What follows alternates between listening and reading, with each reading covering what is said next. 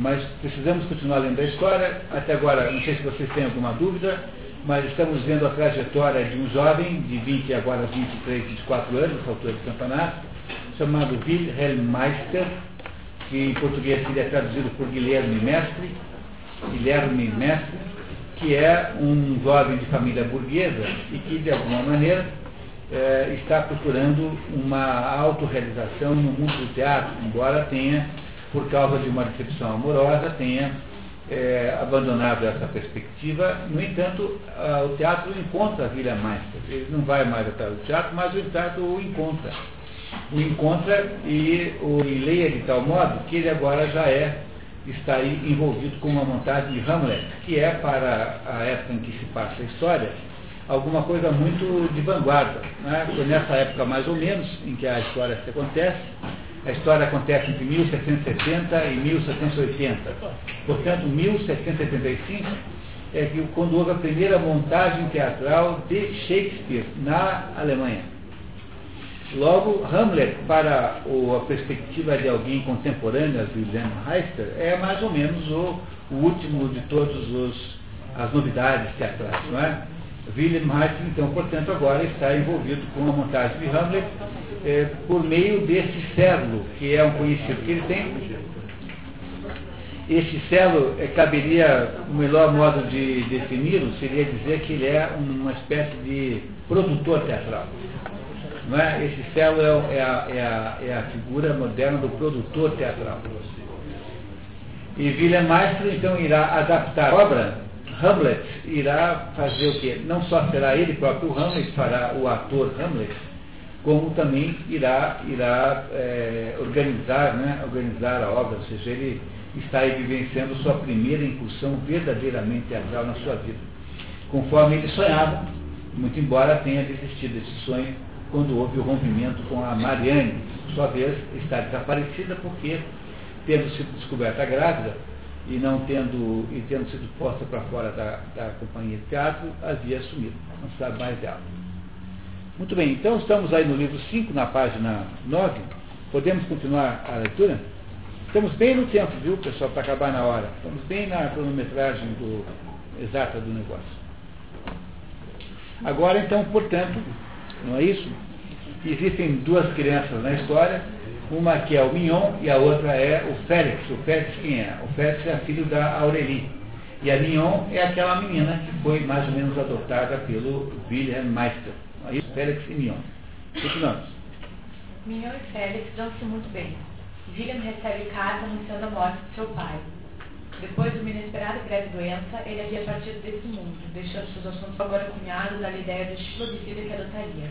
Nada mais de supérfluo em casa nada mais do que os móveis e objetos, nada de coxas nem de cavalos, nada, senão dinheiro, e fazer assim, de modo razoável, dia a dia o que te aprover. Nada de guarda-roupa, sempre só o que houver de mais moderno e de melhor sobre o corpo. Que o homem possa deixar sua casaca e a mulher sua saia, e que dela se desbaratem quando, por alguma razão, cair de moda. Nada me é mais insuportável que uma coisa envelhecida pelo uso. Se me de alegria se pode imaginar ter com um capital morto, Tens aqui, pois, minha alegre profissão de fé. Cuidar dos negócios e fazer dinheiro. Ser feliz com os seus e não se preocupar com o resto do mundo, senão na medida em que pode ser útil. O Verne parece com William? Não.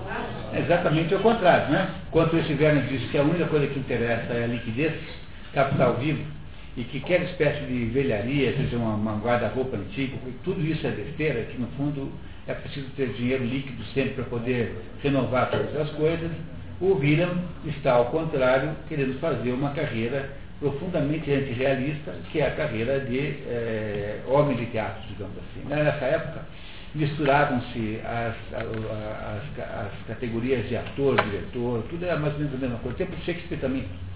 Não é? Shakespeare era ator, diretor, era, era, era autor das peças, tudo fazia, produtor. Não é? Shakespeare fazia todas as coisas ao mesmo tempo. Nessa época também era assim. Não é? O lugar onde é assim no mundo ainda é o Brasil. O Brasil o teatro ainda é assim. O sujeito é autor, cenógrafo, ele mesmo que arrasta os móveis no palco. Não é? Isso é por falta de condições aqui que nós temos, né? Mas uh, houve uma especialização que nessa época não havia ainda. Continuamos. Depois de atribuir a William, ironicamente, vários aprendizados comerciais na sua já longa viagem, a carta termina com Werner assegurando que tudo estava sob controle e que William deveria desfrutar da vida em suas viagens e encaminhar para onde encontra prazer e proveito. William fica incomodado com o tom geral da missiva. O ideal que seu cunhado lhe pintava da felicidade da vida burguesa não o atraía de maneira alguma. Sentia-se antes impelido violentamente para o lado oposto, por conta do secreto espírito de contradição. Quando o cunhado contando seus planos e perguntando: De que me serve fabricar um bom ferro se meu próprio interior está cheio de escórias? Enfatiza que desde a infância seu desejo tem sido de instruir-se a si mesmo, tal como é. Seguem alguns trechos. Se na vida corrente o nobre não conhece limites, se é possível fazer-se dele um rei ou uma figura real, pode, portanto, apresentar-se onde quer que seja com uma consciência tranquila diante dos seus iguais. Pode seguir adiante, para onde quer que seja, ao passo que ao burguês nada se ajusta melhor que o puro e plácido sentimento dos limites que lhe está traçado. Olha, nem sei como dizer para vocês a importância desse pedacinho. Tá? Estando assim, olha, seu, o nobre não tem que provar nada, porque ele já tem uma nascença. Ele já de nascença é nobre, já tem, já traz um título, já traz uma nobreza é por isso que se dizia que a pessoa tinha sangue azul, que você nasceria com aquele sangue, não é? Portanto, um nobre não precisa provar nada, não é? O nobre já nasce comprovado. No entanto, ele que não é nobre, ele é burguês. Né? Não lhe cabe perguntar, que és tu? E sim, que tens tu? Portanto, se você é um burguês, você nunca pergunta para mim, pergunta para você, quem és tu? Mas o que é que você tem? Porque o burguês, depois a gente vai entender isso no final, não vale pelo que é, mas pelo que ele tem, porque ele é um sujeito ligado à vida econômica. Tá? Que juízo, que conhecimento, que aptidão, que fortuna. Enquanto o nobre tudo dá só com a apresentação de sua pessoa, o burguês nada dá nem pode dar com sua personalidade. Aquele pode e deve aparentar. Ele só deve ser. E se pretende aparentar, torna-se ridículo de mau gosto. É o novo rico quando o burguês quer, quer aparentar nobreza.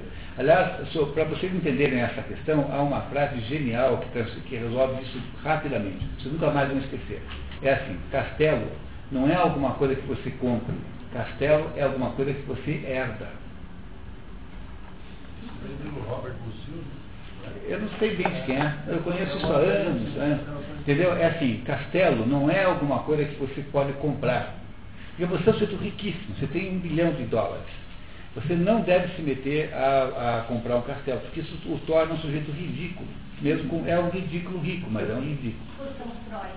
É, construir, construir também não serve. Né? Aquele deputado não é um ridículo? Vocês não repararam que aquilo é de um ridículo atroz? Porque é um negócio assim, é você, é, burguês rico, querendo parecer aquilo que você não é. Agora, se você herdou o castelo dos seus antepassados, não, aí já é diferente. Isso tem legitimidade, entendeu? É isso que ele está dizendo aqui. Se vocês lembrarem disso que eu contei para vocês, entenderão qual é o sentido dessa, dessa explicação aqui do William Meister. O burguês. É, claro. Durante muito tempo na história houve isso, né? Por exemplo, durante o, o Império Napoleônico havia os nobres do reino, do reinado francês. Aí veio a Revolução. Durante dez anos houve aquela bagunça. Aí Napoleão decretou, ao final da bagunça, tomou o poder e criou um império. Há nobres que são dessa época imperial, como por exemplo no caso do Balzac, aquela duquesa da Brantes, que foi uma das paixões que ele tinha, que era uma nobre desvalorizada, por quê? Porque ela era nobre do império e não era nobre do reino da França. Portanto, ela era quase que uma nova rica que foi transformada em nobre. Há, portanto, na história de todas as, as, as realezas, há diversos graus de legitimidade na nobreza que as pessoas têm. E, e o que ele está dizendo aqui é que um burguês, por mais que seja rico, não pode dar-se ares de nobre, porque ele fica ridículo, ele fica pretensioso e, por mais que seja rico, não pode. Ele está proibido de fazer determinadas coisas, não pode. Não pode andar por aí com brasões. Né? Mas, isso, mas esse quer ser nobre, né? Não, esse continua querendo ser o ratinho. Tem essa, esse mérito, não é isso? Tá? A única vez que ele desmentiu isso, passou o vergonhado, eu acho, porque ele foi, a revista Cara foi fazer na casa dele uma reportagem, um apartamento dele, de mil metros, não sei o quê. E aí o, o repórter falou assim, ó, oh, Ratinho, você ficam, ficam te gozando que você é, é analfabeto, ignorante, não sei o quê. Vamos fazer uma foto sua lendo um livro, você numa poltrona lendo um livro, vamos fotografar você aqui. Ah, boa ideia e tal. Aí saíram pela casa do ratinho atrás de um livro. E a coisa mais próxima que acharam no livro foi a lista telefônica. Aí fica ridículo, entendeu? O burguês posando de intelectual é ridículo. O burguês posando de nobre também é, é ridículo. É isso que o William Marshall está dizendo aqui. Você não parece a vocês que houve um momento muito importante na história agora em que o William Marshall, de alguma maneira, reconheceu-se, começou a reconhecer quem ele é? Não é? Muito bem, vamos, vamos continuar, a gente volta a esse ponto. Pois bem, tenho justamente uma inclinação irresistível por essa formação harmônica de minha natureza, negada a mim por meu nascimento. Olha que coisa importante isso aqui. Ele está preocupado com a sua formação, embora ele não tenha por natureza, por nascimento, uma nobreza natural e espontânea como tem os nobres. Ele é um burguês. É ouvir, né? Mais descobrindo quem ele é. É uma coisa muito importante isso. Não queiras discutir comigo a esse respeito, pois antes que me escreva já terei dado tal passo. Por conta dos preconceitos dominantes, trocarei meu nome, porque me sinto ademais embaraçado em me apresentar como Meister. Jogo de palavras de Meister, mestre em alemão e sobrenome de William. É, ele não quer aparecer mestre, já que ele não é, mas o nome dele é mestre, portanto ele quer mudar o nome para um nome, um nome que nós não sabemos qual é. Nunca ficaremos sabendo qual é o nome artístico de William Meister. Adeus. Nossa fortuna está em tão boas mãos que não tenho com que me preocupar. Se me surgir a ocasião, pedir que se precisar. Não terá muito, pois espero poder sustentar-me com minha arte. Aí ainda tem a ilusão de poder viver de teatro. Já membro da companhia, viram discorda da iniciativa de Cerdos de condensar o Hamlet, mas o diretor argumenta. Conheço bem demais o horror desse costume, que talvez ainda não se pratique em nenhum teatro do mundo. No entanto, consegue-se o mesmo resultado tanto com obras fragmentadas como quanto com inteiras. William acaba concordando em resumir, mantendo o essencial. Avança os preparativos para a montagem de Hamlet, mas não há ninguém escalado para o papel do fantasma. O fantasma é o pai do Hamlet, né? Que ele conta o que aconteceu. Pode-se, portanto, imaginar qual não foi o assombro de William ao encontrar certa tarde, sobre sua mesa, lacrado e endereçado a seu pseudônimo, com caracteres estranhos, o seguinte bilhete. Ó singular jovem, estás, como sabemos, em grande apuro.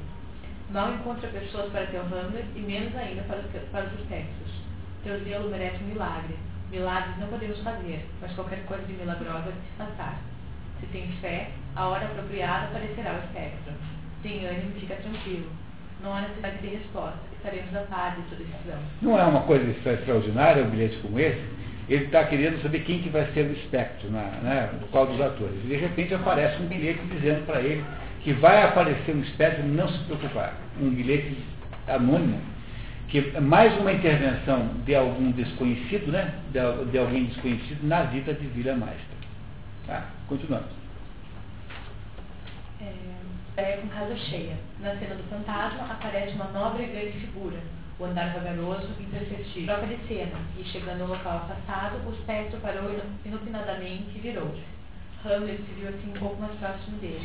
Hamlet é o William, né? Que está fazendo o papel do Hamlet.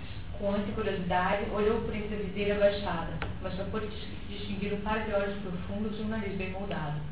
Manteve-se diante dele, perscrutando o temeroso mas assim que do elmo romperam os primeiros sons, assim se tornou possível ouvir uma voz bem timbrada, embora um pouco rouca, pronunciar as palavras, sou o espírito de teu pai. É o, é o espectro na peça, né? Sou o espírito de teu pai, é assim que ele fala. William recuou alguns passos, horrorizado, e todo o público se arrepiou. Pareceu a todos familiar aquela voz, e William acreditou nela uma semelhança com a voz de seu pai. De seu próprio pai, que havia morrido, né? Esse, o fantasma, falava com um profundo sentimento de desgosto, mais que de desolação, mas um desgosto espiritual, lento e interminável.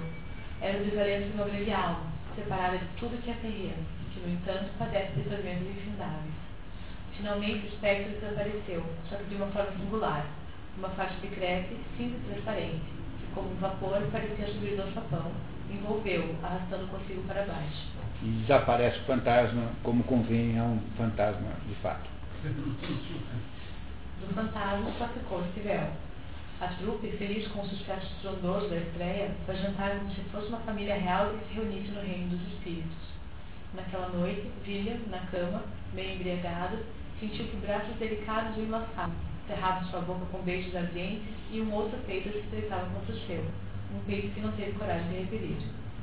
Ao acordar, no dia seguinte, de ressaca, encontrou a cama vazia, e mais surpreendente ainda, ali estava o véu sexo na testa.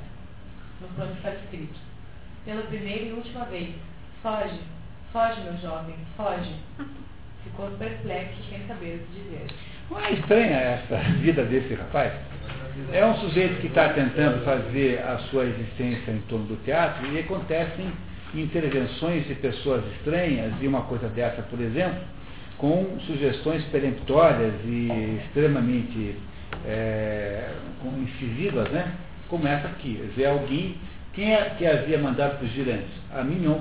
A Mignon não é estranha, né? A Mignon que disse para o pai fugir, para o William, que ela chamou de pai, fugir dos palcos. E agora o fantasma, que apareceu apenas uma vez, deixa um bilhete para ele, mandando que ele fuja, saia dali, desapareça da, daquela vida que está tentando fazer para ele. Acontece um incêndio na hospedaria. William organiza a evacuação do prédio e entrega Félix à guarda do ancião. Na confusão, pensa ter ouvido alguém dizer, dá em Félix. Seu, seu Félix, né? O seu Félix. O tocador de harpa, inexplicavelmente, põe em risco a vida do menino, ateando ele mesmo fogo à palha e sacando de uma faca, como se quisesse matá-lo. Mignon intervém e agarra Félix. Controlado o fogo, ninguém encontrava o velho, que William, no seu íntimo, suspeitava ter sido o causador do incêndio. O artista reaparece, tenta fugir, mas William o impede e decide encaminhá-lo para um eclesiástico rural nas cercanias que se culpava em de violentos ataques de melancolia. Ou seja, um eufemismo para a loucura, né? O velho, o William acredita que o homem é um maníaco e que teve uma certa loucura e interna-o lá num eclesiástico que tinha uma espécie de clínica ali na região.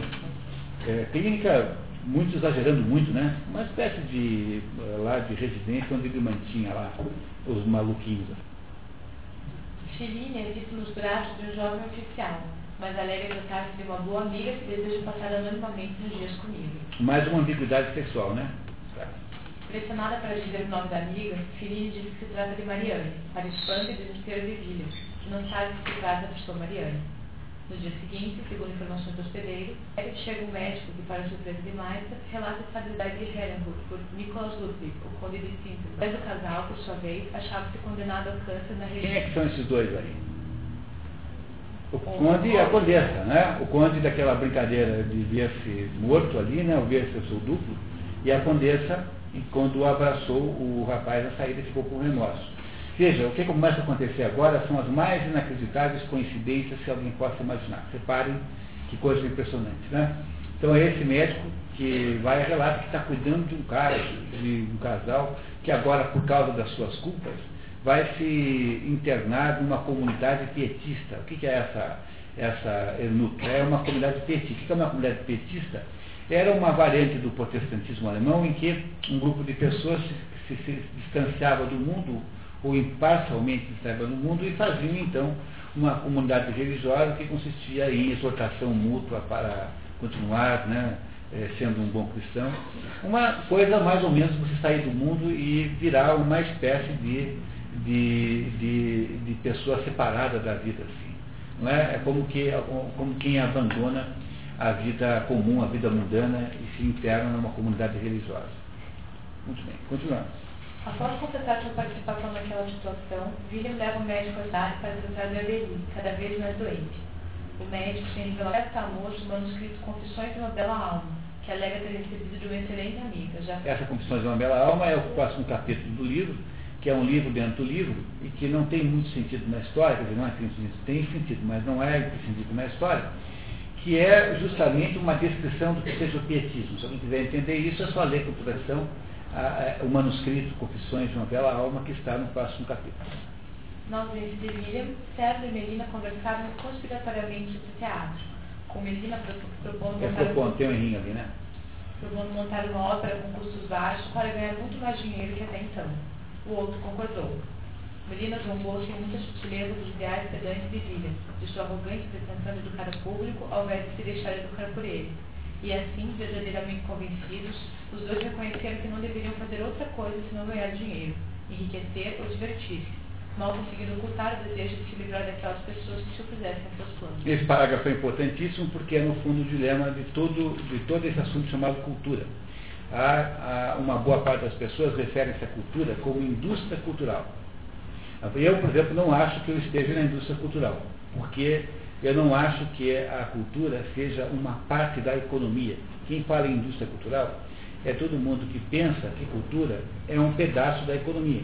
De fato é, sob um certo ponto de vista, mas uh, ao pensar, ao reduzir a cultura a um pedaço da economia, você estará necessariamente abdicando de qualquer espécie de formação ou de educação que ela possa gerar. Então, o sujeito que é diretor de teatro e faz só as peças que vão dar público, que são as peças que dão público. Você pega dois atores da Globo, arruma um enredo mais ou menos picante, mais ou menos erótico, em que alguma atriz pelo menos mostra os peitos, pelo menos isso, né? E você enche o teatro todas as noites, muito embora o texto seja inútil e seja ridículo. Uh, o que, que você faz? Então isso é Hamlet. Hamlet vai ter 20 pessoas assistindo. Talvez mais Hamlet teria, né? mas uma outra peça menos conhecida. Portanto, todo o dilema de quem está trabalhando com cultura é saber como é que você se mobiliza nessa metade, entre essas duas partes aí. Esses dois aqui, o Celo e o, e o, o Melina, que ficaram lá enquanto o, o ia cuidar lá, do, ia lá para aquele asilo, né, aquela clínica, eles pensam no teatro como uma parte da economia. Então você quer mais educar o público, você se deixa educar pelo público. O que é se deixar educar pelo público? É fazer aquilo que dá dinheiro. Não é? É isso. E aí o, o Goethe botou isso aqui para nós percebermos o abismo gigantesco que vai entre a postura do Wilhelm Meister nesse assunto e a postura dos seus companheiros de teatro, representados pelos dois mais importantes, digamos assim, que é o Cego e o Melina, que são, afinal de contas, os gestores daquilo. Não é? Compreenderam essa diferença aqui? Então, enquanto o Wilhelm Meister está fora, os seus, digamos, companheiros conspiram quanto ao projeto dele para apenas produzir um teatro de resultado econômico, ou seja, para ver no teatro apenas um pedaço da economia. Hoje em dia, não se fala de falar em indústria cultural, pois essa conversa de indústria cultural é um engano, fundamentalmente. E, ah, não é que seja um engano, é, você não pode falar disso sem definir você, do que você está falando, porque não pode achar que indústria cultural e cultura é a mesma coisa, porque não é de modo nenhum. Ok? Continuamos. César e Melina decidiram montar o drama Emília Galotti, de G. Lessing, que tomaria vários meses de trabalho. Aurelice ora muito e moribunda encarrega a William de entregar carta ao amigo, um nome chamado Lotário, que havia abandonado, encarregando William de consolá-lo, caso se mostrasse aflito com a notícia de sua morte, e assegurava que ela o havia perdoado e lhe desejava toda a felicidade. Aureli morre. Portanto, a Aureli, que estava muito doente, dá uma, manda, pede a William Meister que entregue uma carta a esse barão, um barão lotário, que mora ali nas imediações, uma carta em que ela, ela, ela conversa sobre a sua situação, então que reclama, né? É Ofélia que está à beira da morte mandando uma carta para Hamlet, entendeu? É a mesma coisa, por isso que ela está encantada com o papel de Ofélia na peça. Continuamos. Este livro é a transcrição do manuscrito Confissões de uma Bela Alma, emprestado pelo médico, que Aurelie não viveu para ler. De inspiração pietista, o pietismo, desenvolvido pelo australiano Philip Jacques Spencer, propunha círculos, colégios, é, peitates, de fiéis que se exortavam mutuamente, ou seja, comunidades de fé voltadas para a meditação e caridade sem ostentação. O texto é possivelmente baseado numa amiga da mãe de Goethe, Catarina von Klettenberg um livro dentro do livro, o relato descreve a vida de uma mulher devotada à serenidade e a Deus e representa a posição de Goethe frente ao pietismo, que se tornara, na época, popular na Alemanha protestante. O mais revelador trecho da obra é o do diálogo entre o autor e seu tio, que, para aconselhar a sobrinha, faz as seguintes considerações. Maior mérito do homem consiste, isto sim, em determinar, tanto quanto possível, as circunstâncias, deixando de determinar por elas o menos possível. Repararam que voltou a velha conversinha do Goethe lá no início? O maior mérito do homem é não se deixar determinar pelas circunstâncias. É agir, tá? Agir. Todo ser do universo tem diante de nós como uma grande pedreira diante do arquiteto, que só merece esse nome quando, dessa fortuna massa natural, compõe com a máxima economia, adequação e solidez a imagem primitivamente concebida por seu filho. Então, é isso que Goethe, essa é a principal ideia da filosofia de Goethe, que o que tem que fazer nessa vida é transformar o caos numa uma unidade orgânica. O caos das coisas, do mundo, da vida, tem que virar uma unidade orgânica. Tá? Depois a gente discute no final. Continuamos. Tudo que está fora de nós não é senão um elemento, e poderia até mesmo dizer também o que está em nós. Mas no fundo de nós mesmos reside essa força criadora que nos permite criar o que deve ser e o que não nos deixa descansar nem repousar até que tenhamos representado, de uma forma ou de outra, o que está fora ou dentro de nós. A senhora, querida sobrinha, talvez tenha escolhido a melhor parte, buscando conjugar seu ser moral, sua profunda e amável natureza consigo mesmo e com o ser supremo, ainda que homem sensível, e reduzi-lo ativamente à humanidade.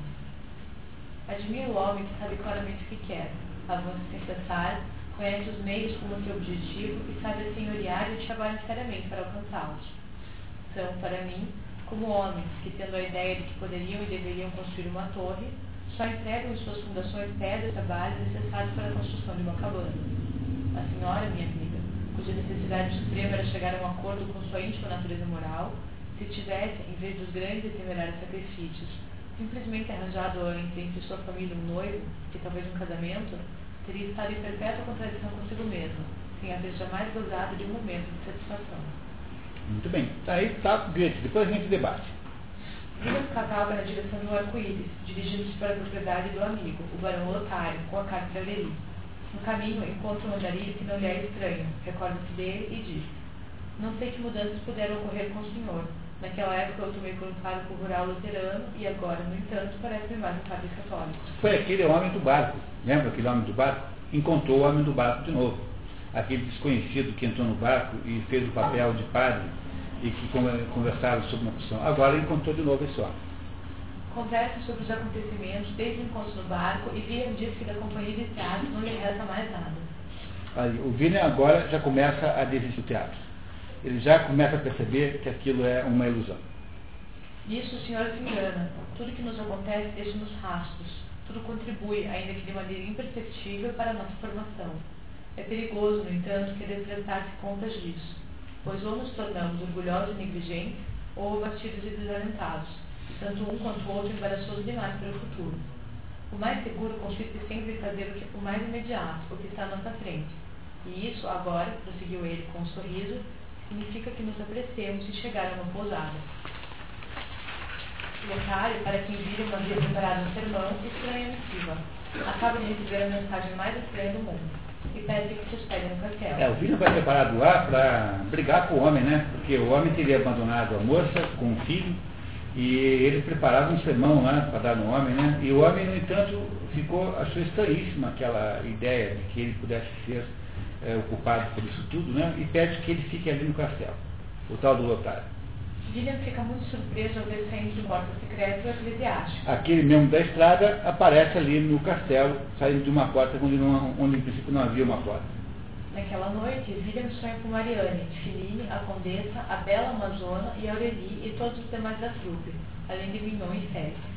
No dia seguinte, quando William toma café com o Lotário, apoiado em arma, outra, outra surpresa, é trazido carregado de um duelo com quem é que apareceu na história? O Iarno de novo. É. Lembra do Iarno? Aquele que era secretário do príncipe e que havia desaparecido, sumido com o príncipe. O príncipe, nesse meio tempo, havia morrido. Ah, não está aqui no resumo, mas estou contando para vocês. É? E aparece o Iarno carregando o otário que veio seguido de um duelo que teve com o marido traído. É? E agora sabemos que esse otário é dado a, a romances, é um conquistador, assim, tipo Dom Vanesco é, Iago comenta. Parece que o Senhor está predestinado a encontrar por toda parte atores de espetáculo. Estamos agora envolvidos num drama que nada tem de vestido. Vocês estão lendo um resumo, que é obviamente muito inferior à obra, mas na obra você começa a. Você, se, você de fato se transfere para a cena. Você começa a ver essa situação como se estivesse ocorrendo na sua frente. Tão grande é a capacidade que Goethe tem de envolvimento do leitor na história. Por mais que a história pareça, em muitos momentos, artificial, mas é de uma artificialidade que convence. Engraçado, é um negócio quase à beira do, do, da, da, da, de uma competência de escrever muito boa. A gente vai se metendo lá, cara, está assistindo tudo isso como se estivesse lá. É muito grande o poder de penetração do livro na alma do leitor. Lídia, a mãe de Lotário, faz uma cena desesperada. Em conversa com Yarman, William descobre que Lotário é irmão de sua amada condessa e é um notório conquistador. Outra coincidência, o Lotário e a condessa são irmãos. Como Yarno lhe disse que dessa vez não vai deixá-lo escapar, William comenta suas vivências. E agora haverá uma terrível descrição da sua decepção com o teatro. E, se vocês me permitirem uma comparação maldosa, quase não precisa tirar nada para você comparar com uma, digamos, com o clima. Sabe o café do teatro? É mais ou menos o que está descrito aqui nesse, nesse, nessa descrição aqui do, do, do William Meister. Vamos ver o que, que ele diz do teatro. Estou sendo bonito demais, exclamou William. Não me recordo de onde venho nem para onde vou. Fala-se muito do teatro, mas quem não esteve nele não pode fazer a menor ideia do que é. O quanto ignoram completamente a si mesmos esses homens, de que modo exercem sem qualquer discernimento suas atividades, e quão ilimitadas são suas pretensões, disso ninguém tem a menor noção. Não só cada um quer ser o primeiro, como também o único.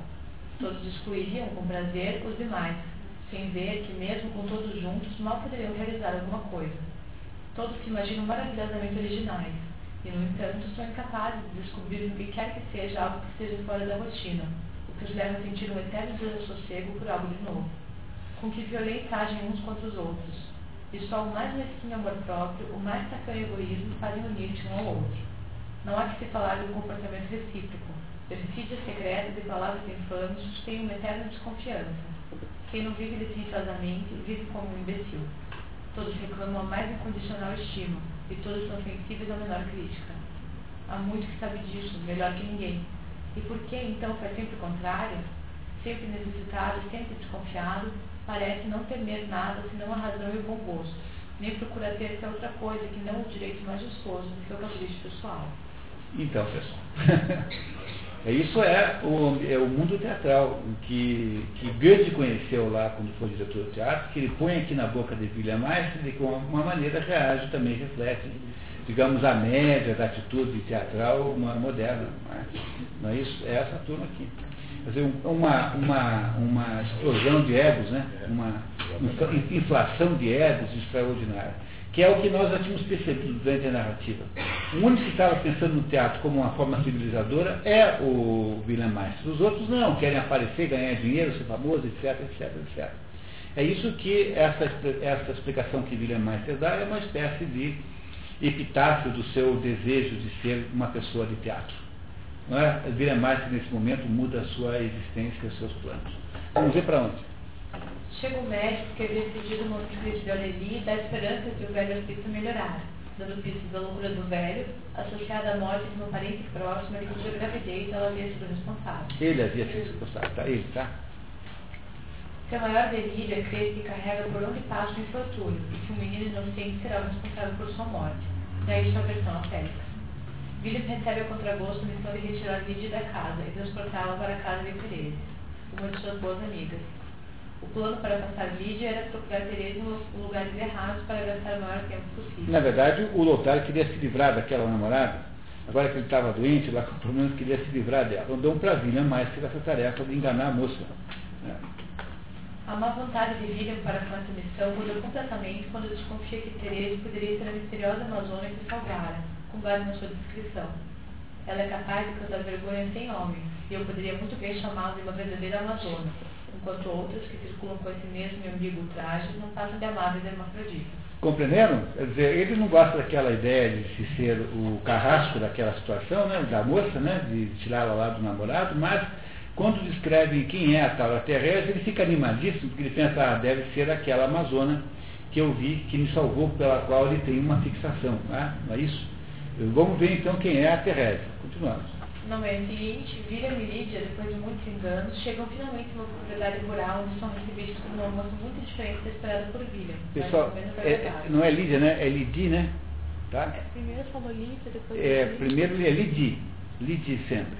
Lidi, tá? Se tiver a outra Lídia, está errado. Mais tarde, William e Teresa, vestida de monteiro, caminham pelos bosques. E Teresa conta sua, sua história, marcada pela separação de sua mãe egocêntrica e perdular e que tinha de morar na França usando o nome de Senhora de Santo Albano, enquanto ela ficara aos cuidados de uma benfeitora local.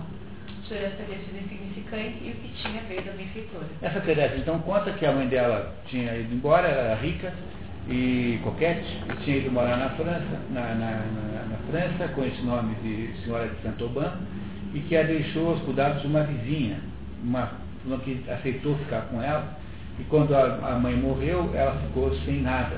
Ficou uh, todo aquele, toda aquela, o que ela tinha, que era sua pequena propriedade, tinha vindo da herdeira, ela herdou da benfeitora, porque nossa benfeitora não tinha filhos. Tá? Ela tem, portanto, uma vida mais ou menos, assim, digamos, eh, negativa, né? Essa terrestre, embora seja uma mulher muito bonita. Teresa Lotário foram noivos, mas anos antes, numa viagem à França, Lotário havia tido um caso com a senhora de Santa Albano, e quando descobriu o parentesco, não pôde continuar com os planos de casamento. Ao se despedir de Lide, ela faz a William pesadas críticas. Vá em frente e deixe-se usar como instrumento desses três homens, que já devem ter encarregado de uma outra execução há muito que não tenho dúvida do quanto lhe desagrada a minha presença. Quem são os três homens? É o lotário, o, o padre, né, aquele eclesiástico, e o Iarno. São os três homens de que ela está falando, não é? Compreenderam? Os três homens. A Lídia está furiosa porque foi tirada da casa, não vai poder voltar, e acusa William Meister de ser uma espécie de menino de empregadinho daqueles três ali. Ele está morrendo de vergonha, porque de fato ele fez isso mesmo, né? Está morrendo de vergonha. Não consegui descobrir o segredo que mantém, mas sei que escondem algum. Para que aqueles, para que aqueles cômodos cerrados e aquelas estranhas passagens? Porque ninguém pode chegar a vitória. Opa, então a Lidia está aqui dando dicas de que há alguma coisa estranha naqueles três, de que eles mantêm alguma vida misteriosa. Não é? Não é isso? Ele começa a desconfiar, que começou a entender alguma coisa agora, esse Vilhaster. Ao voltar ao castelo, chamou-lhe a atenção mais do que costume a torre com suas numerosas passagens e suas construções adjacentes. Lotário, já restabelecido, nega peremptoriamente ser padre de Doreli e Arno emenda que a criança havia sido entregue por alguém em irmã de. E Arno sugere que ele deixe Mignon com a irmã de Lotário, que cuidava de crianças órfãs, e adote o menino. E adote, né? E adote. Está errado. Portanto, quando ele volta lá, o Lotário, que já se estabeleceu, fala assim, olha, não tem menor jeito o pai desse menino. Nenhuma possibilidade de ser pai desse menino. Se me desculpe, não é? E aí o servo diz assim para ele, olha, então tá bom, então a irmã do otário tem é, uma irmã que ele julga ser a condessa, é da condessa, que ele sabe que a condessa cuida de crianças pobres, órfãs. Manda a menina para lá e adote você o menino. É a sugestão que o Iago faz para a Vila Maestra. Completa. Ademais, penso que o senhor deve abandonar de vez o teatro, para o qual não possui nenhum talento. Pronto, pela terceira vez alguém diz para ele largar a mão desse negócio de qualquer jeito. William, de volta à aldeia, encontra as crianças com a criada de Aurelia que me pergunta: Fosse tu que trouxeste esse menino a Aurelia? Quando ela se volta para ele, para sua surpresa, ele reconhece Bárbara, a velha criada de Mariana. E agora? A tal da criada da Aurelia era, na verdade, a Bárbara. Lembra da Bárbara? Aquela que era criada da Mariane, lá no início. E ele então descobre né, que estava ali a Bárbara, embora da Mariane ele não saiba nada. Onde está Mariane? exclamou. Longe daqui, respondeu a velha. E Félix? É o filho daquela desgraçada, que outra culpa não tem senão a de amar com demasiada ternura. Que o Senhor nunca venha sentir o que nos custou. Que esse tesouro que lhe entrego possa fazê-lo tão feliz quanto nos fez infelizes. Pronto, agora o Félix, o tal do menino que era para ser filho do Lotário e que estava lá cuidado, não era filho do Lotário, tampouco da Aurélia.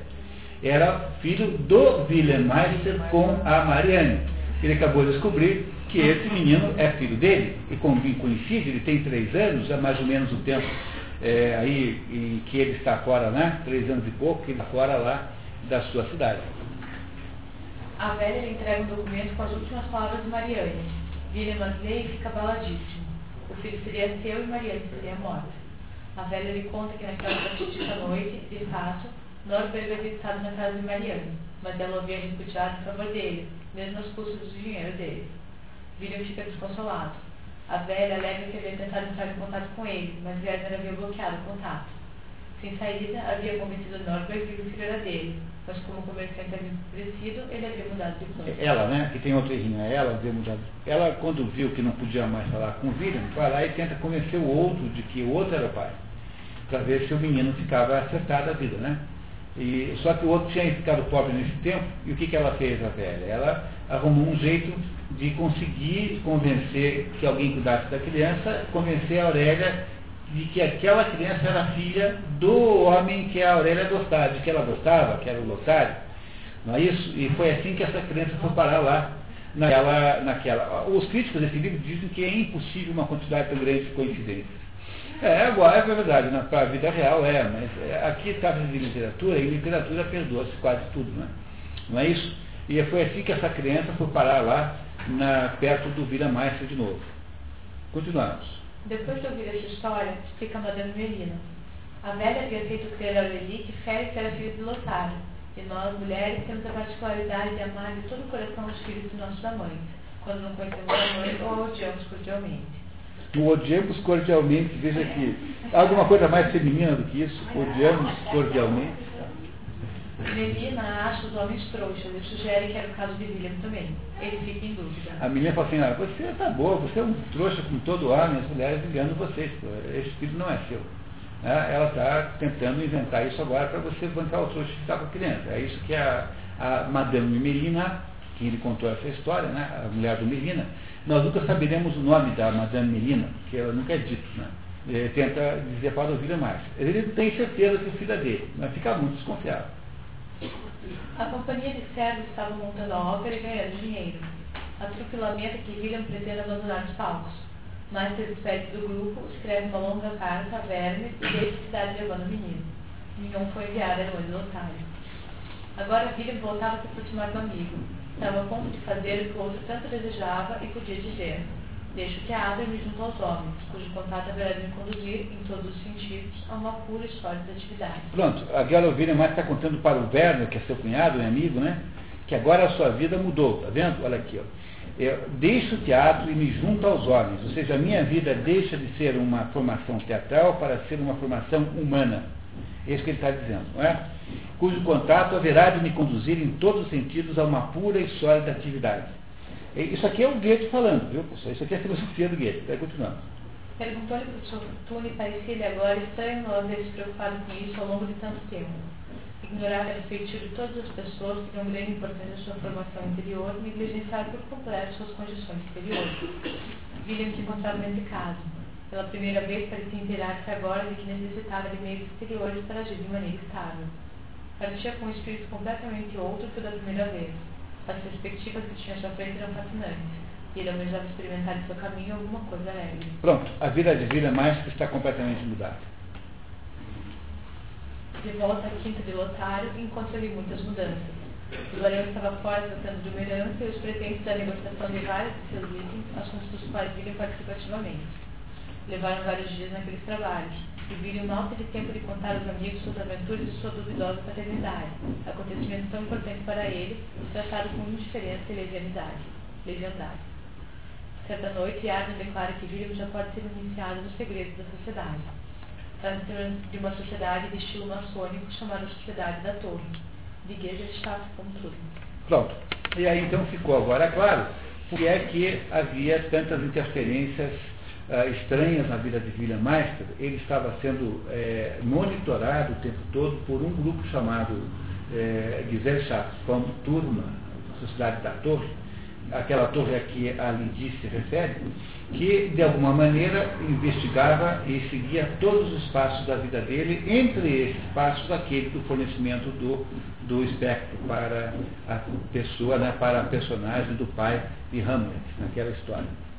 Uma sociedade como essa tem natureza maçônica, embora não seja maçônica, propriamente dita, mas natureza secreta escondida. Ele descobre agora que a sua vida foi completamente monitorada por isso desde o início, desde aquele primeiro homem que apareceu comentando o, o que havia sido ele responsável pela venda do espólio artístico do seu avô. Muito bem, vamos ver para onde é que isso vai agora, tá? É bom que o homem que pela primeira vez entra no mundo faça grande ideia de si próprio tende a obter muitas vantagens e procure fazer todo o possível. Quando sua formação atinge um certo grau, é vantajoso que aprenda a se perder uma vez em massa, aprenda a viver para os outros e se esquecer de si mesmo numa atividade apropriada de dever. Só então aprende a conhecer a si mesmo, pois é a ação que verdadeiramente nos compara aos outros. O Senhor logo irá descobrir que em sua proximidade se encontra um pequeno mundo, e o quanto o Senhor é bem conhecido nesse pequeno mundo amanhecer, antes do sol nascer, esteja vestido e preparado. Vai participar de uma cerimônia de iniciação. Veja, reparem que esse parágrafo aí é o resumo central do que Goethe pensa sobre a vida. de que as pessoas precisam abandonar suas pretensões personalistas, onipotentes, oligofrênicas, não é? Oligocentradas, não é? autocentradas e se transformarem em pessoas voltadas para a utilidade do mundo. É isso que ele pensa sobre o mundo. É isso que eles pretendem ter feito com William Meister. Ajudar a William Meister a entender isso, de que aquilo que ele queria era apenas uma ilusão de uma onipotência juvenil que não era possível continuar. E que ele precisa agora encontrar um lugar para ser útil ao mundo. Essa é a ideia central dessa sociedade, é aquilo que Goethe pensa. Mas nós voltamos depois a pensar nisso. Acho que pode ter um pouco de Platão nisso, sem dúvida nenhuma. Pode ter sim. Eu acho o Gleice um sujeito profundamente platônico, como visão de mundo. E a harmonia do indivíduo só não é suficiente, né? Esse, na verdade, é um conceito mais grego do que platônico. Porque para um grego, a ideia da individualidade é uma ideia inexistente. Veja, a ideia da individualidade é uma ideia moderna. A individualidade é moderna, moderna, moderna. Antigamente não se assinava quadros, hoje em dia se assina. Olha, até 20 anos, você chegava no Museu do Prado em Madrid e comprava uma gravura original de, de Goya por 5 dólares. Claro que não assinada, né? Mas eles tinham as chapas, a mesma chapa que Goya gravou, e faziam para você uma cópia na hora. Para fazer uma, imprimir uma gravura, fazer uma cópia do mundo. Não é bem fácil, mas é simples.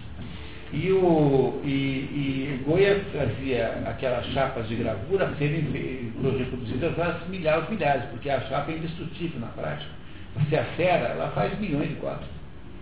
Não é? Então, o mundo antigo não era um mundo com essa ideia de personalidade. Né? Os quadros antigos não tinham assinatura. O, o, nas peças teatrais gregas nunca havia assuntos novos, os assuntos eram sempre conhecidos, todos os, os espectadores sabiam do que é estava falando ali. Ah, essa ideia da, da, da, personalização da arte é uma ideia moderníssima. Essa ideia que tem hoje de fazer 20 cópias da gravura e depois destruir a chapa, para deixar, criar uma escassez, né? e tornar a gravura valiosa, uma ideia moderna, isso não existia antigamente.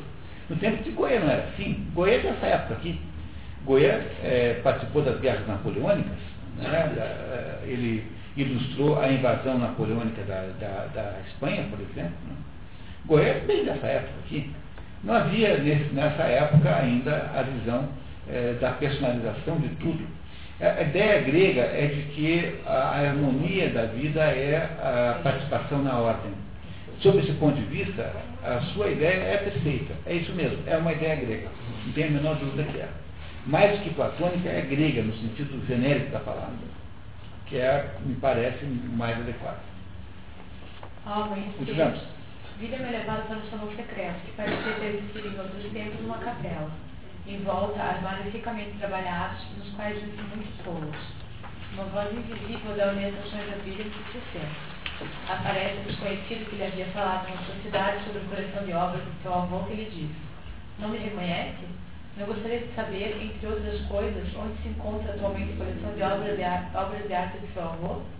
Esse homem desaparece sobre a, sobre a cortina, e no seu lugar aparece o pároco rural da excursão náutica que lhe diz. Não é obrigação do educador de homens preservá-los do erro, mas sim orientar o errado. É isso que ele fez, quer dizer, deixaram ouvir não errar, mas ficaram orientando o tempo todo. E mais, a sabedoria dos mestres está em deixar o errado de taças repleta seu erro. Essa é uma ideia, depois eu posso tirar isso uma maravilhosamente bem do culto assim, olha, o único jeito que tem de se livrar de um vício é levá-lo ao paroxismo. Você só se livra de um vício quando leva a um determinado estado de insuportabilidade. Aí você se livra dele. É uma ideia que depois o curso aproveita nessa frase. Assim? Quem só saboreia parcamente seu erro, nele se mantém por muito tempo. É, um erro que é saboreado devagar, que é cometido aos pouquinhos, é permanente. Um erro que, é, que tem uma, um resultado dramático e, né, e terrível rapidamente é resolvido com mais rapidez. Alegra-se dele como de uma felicidade rara, mas quem o esgota por completo deve reconhecê-lo como erro, conquanto não seja demente. É, se você não for louco, você virá ver que é um erro. Depois que o pároco desaparece, um oficial aproxima-se e diz: Aprenda a conhecer os homens nos quais se pode confiar.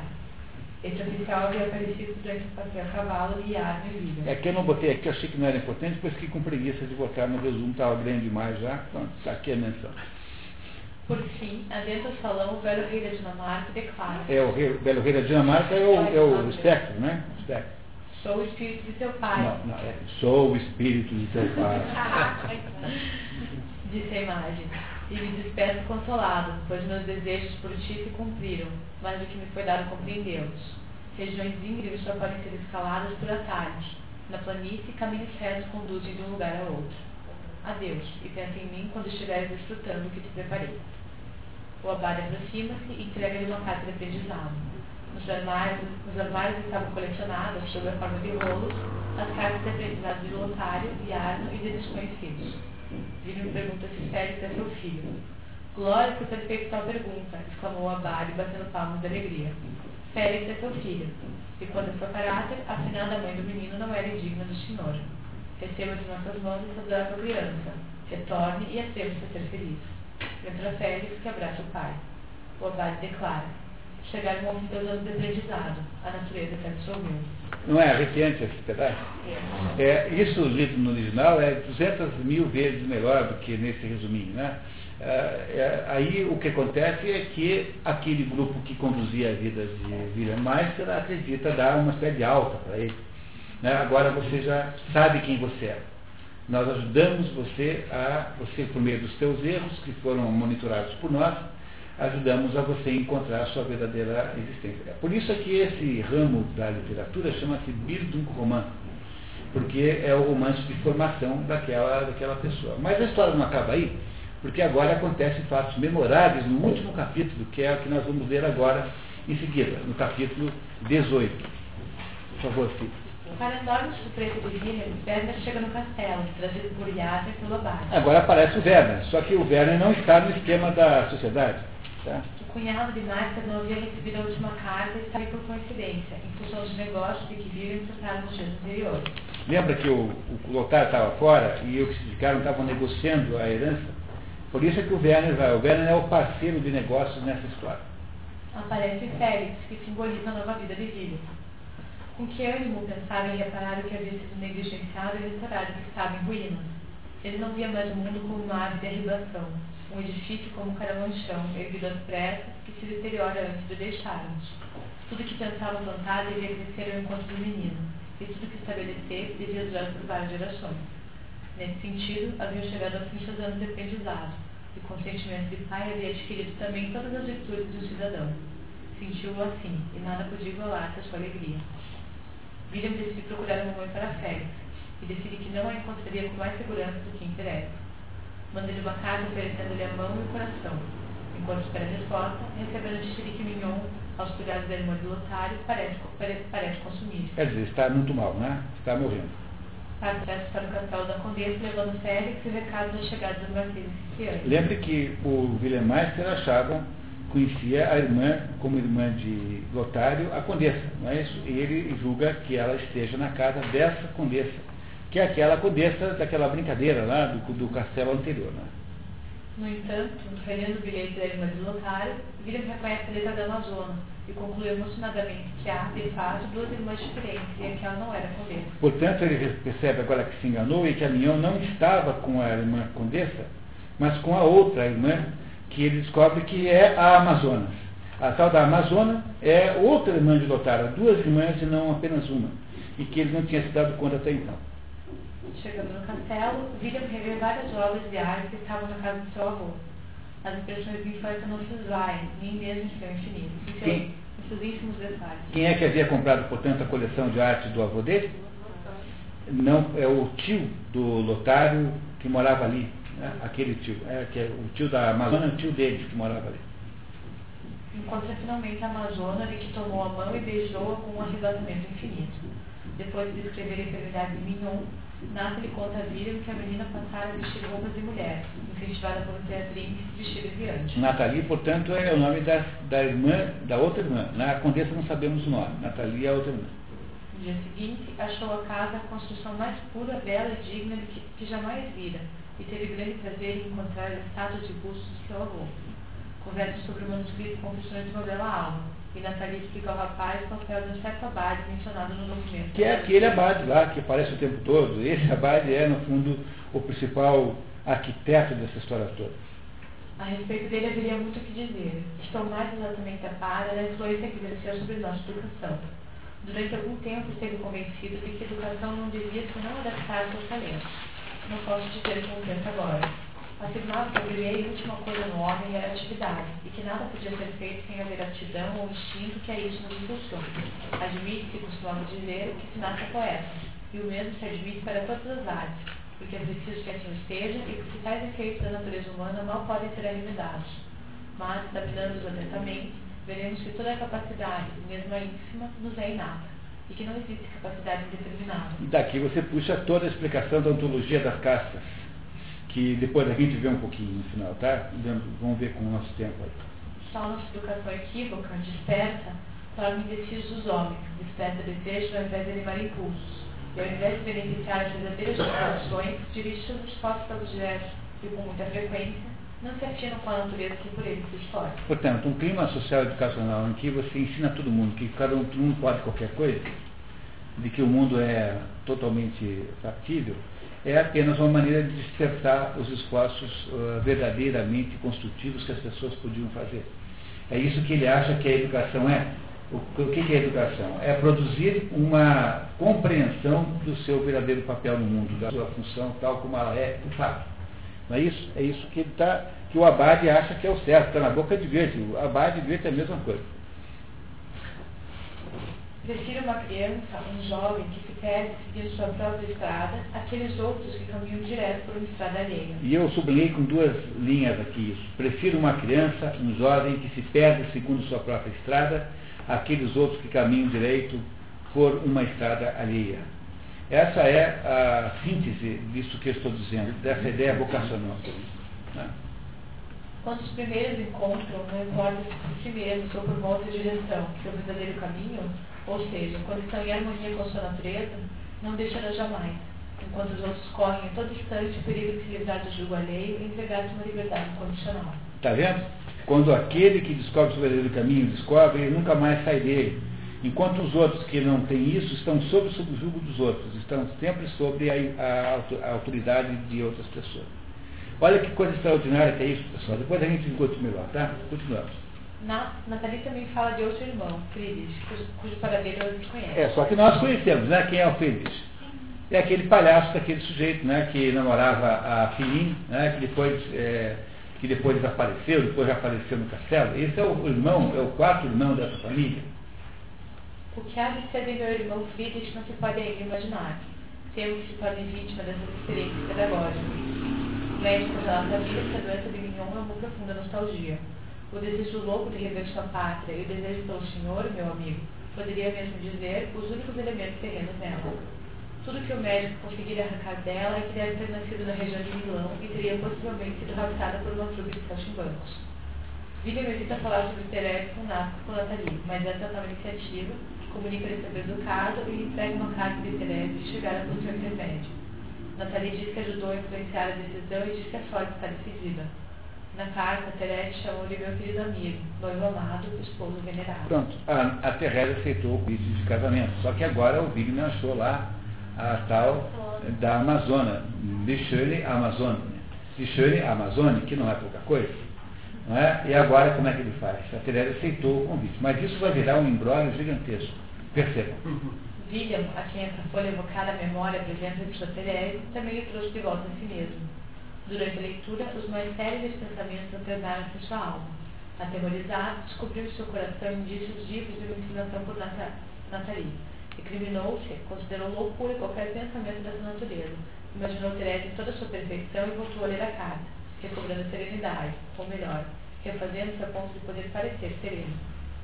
Nathalie escreve carta para o otário, comunicando-lhe o casamento da sua antiga noiva com William. Antes de poder enviá-la, chega Yarno com notícia de verbo extraordinário. Nathalie e William pensam que o segredo havia vazado, mas é verdade que fora descoberto que Therese não era filha de Madame de Saint-Aubin, mas uma doméstica de boa aparência e que Lotário queria finalmente casar-se com ela. Pronto, e agora?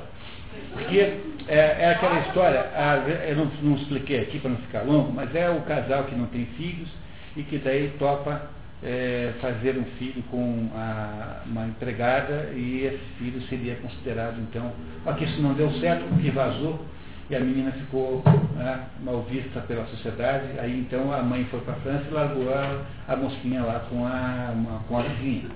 E essa é a razão pela qual a Teresa não recebeu nada no, na, na, sua, na sua herança. Essa é a explicação por esse, esse negócio todo aqui.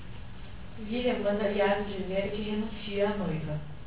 Por ele foi fácil enganar o infeliz jovem, por ele deve ser possível renunciar a mais digna das noivas. O William, obviamente que ele faz isso porque, de certo modo, também tem uma alternativa, que é a, a, a Nathalie, né? Não é isso?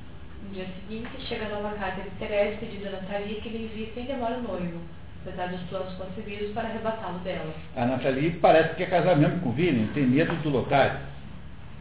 Nathalie diz a William que não se precipite. Chega a carta de lotário pedindo a Nathalie que segure William na sua residência até que Teresa se decida. Teresa escreve dizendo que viria encontrar William na casa de Nathalie. Quando William pergunta a Nathalie se ela já havia amado, ela responde, nunca ou sempre. A moça mostra a William no salão do passado, um aposento com lembranças do seu falecido tio. Esse tio havia comprado a coleção de obras de arte do avô de William. Uma estátua de mármore representa um homem venerável segurando um manuscrito que consta, consta, lembre de viver. É uma, é uma brincadeira que Goethe faz com memento mori, lembre-se da morte. Memento mori é uma expressão comum né, para você lembrar da morte. E aqui esse manuscrito faz o contrário, lembre, lembre da vida. Não é? William emenda que poderia chamar aquele lugar de salão do presente e do futuro. Porque a vida dele agora é, de fato, uma vida com perspectiva nova. Por isso é que ele se entusiasma com isso. Chega Terese, as crianças correm em volta, todos se cumprimentam. Mignon leva a mão esquerda ao coração e tomba morta aos pés de Nathalie. William esconde o rosto no colo de Teresa e chora. Chegam Lotário, Yarno e Obade. Teresa saúda Lotário formalmente. William fica sozinho com Yarno, a quem comunica sua irritação com o empate e com a sociedade da torre. É, o empate nupcial que se criou, né? Yarno diz que o que vive na torre não passava, na verdade, de meras relíquias e um empreendimento juvenil a princípio levadas muito a sério para, pela maior parte dos iniciados, dos quais todos os filhos agora. Não obstante, faz William ver as coisas importantes que deviam ser ensinadas. Absolvíamos, segundo nosso mestre, somente aqueles que sentiam vivamente e reconheciam com clareza para que haviam nascido, e se haviam exercitado bastante para prosseguir seu caminho com certa alegria e facilidade. Pois comigo os senhores tiveram muita pressa, replicou William. Foi exatamente a partir daquele momento que passei a saber bem menos do que posso, quero e devo. Portanto, o William acha que, embora tenha recebido alta, ele não sabe muito bem o que fazer, sobretudo agora, que ele tem essa perspectiva, esse impacto industrial terrível. Está reclamando, ele acha que foi manipulado, enfim, não está feliz com a, com a sociedade da todos. Né? Corremos dessa conclusão sem culpa alguma, e a boa sorte poderá tirar-nos dela, mas por enquanto, escute aquele que há muito que desenvolver, há de se esclarecer mais tarde sobre si mesmo e o mundo. Poucos são os que têm sentido e ao mesmo tempo são capazes de ação. O sentido se alarga, mas paralisa. A ação anima, mas limita. Isso é de uma importância extraordinária para entender Goethe. Por favor, risquem esse negócio. É, poucos são os que têm o sentido e ao mesmo tempo são capazes de ação. Que são capazes de entender a coisa e agir o sentido se alarga, o sentido aumenta, mas paralisa. E a ação anima, mas limita. É como se tivesse que escolher entre entender e não fazer nada e fazer as coisas sem nenhuma consciência do que você está fazendo. Dizer que é assim que acontece na prática da vida. E é por causa desse problema que o William está em passado.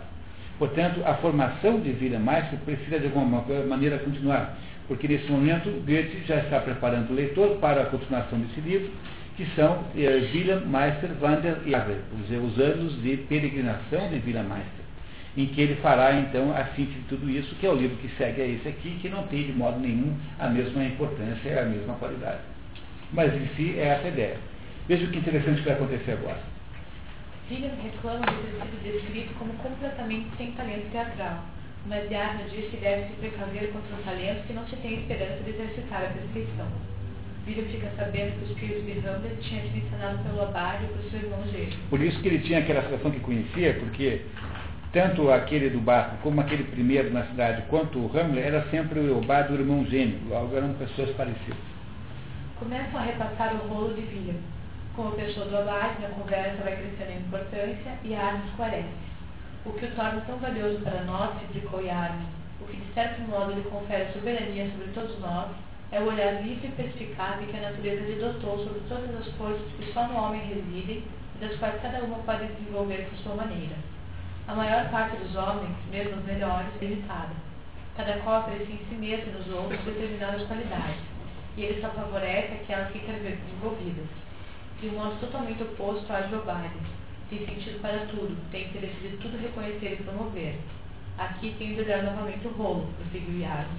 Só todos os homens juntos compõem a humanidade. Só todas as forças reunidas, o mundo. Aí, absolutamente gotiana essa explicação. Só os homens todos juntos compõem a humanidade. Só todas as forças reunidas, o mundo. Grande puro, puro, puro. Estas estão com frequência em conflito entre si, e enquanto buscam destruir-se mutuamente, a natureza os mantém juntas e os reproduz. Do mais ínfimo instinto artesanal e animal ao mais sublime exercício da arte espiritual, dos balbucios e gritos da infância à mais perfeita manifestação do orador e do cantor, das primeiras brigas dos rapazes aos monstruosos preparativos pelos quais se guardam e conquistam países, da mais frágil benevolência do mais fugidio amor à paixão mais violenta e à mais séria união. Do mais puro sentimento da presença sensível aos mais sutis pressentimentos e esperanças do mais remoto porvir espiritual. Tudo isso, e muito mais, está jacente no homem, e deve ser desenvolvido, mas não em um, e sim em muitos. Toda disposição é importante deve ser bem desenvolvida. Quando um promove somente o belo, o outro somente o útil, só os dois juntos é que formam um homem. O útil promove a si mesmo, pois a multidão produz e ninguém pode prescindir dele o belo deve ser promovido, pois poucos o representam e muitos o necessitam. Compreende que isso é uma exortação à, à, à definição ontológica das castas? Ou seja, o que faz o mundo funcionar é o conjunto de complementaridades entre os envolvidos.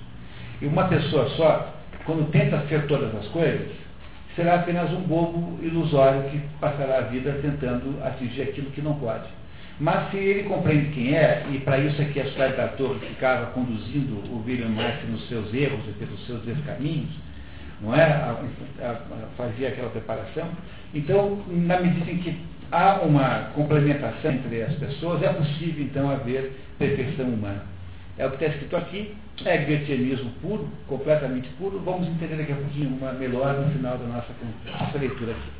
Novamente todos juntos, chega mensageiro com anúncio de chegada do conde da pata do caracol.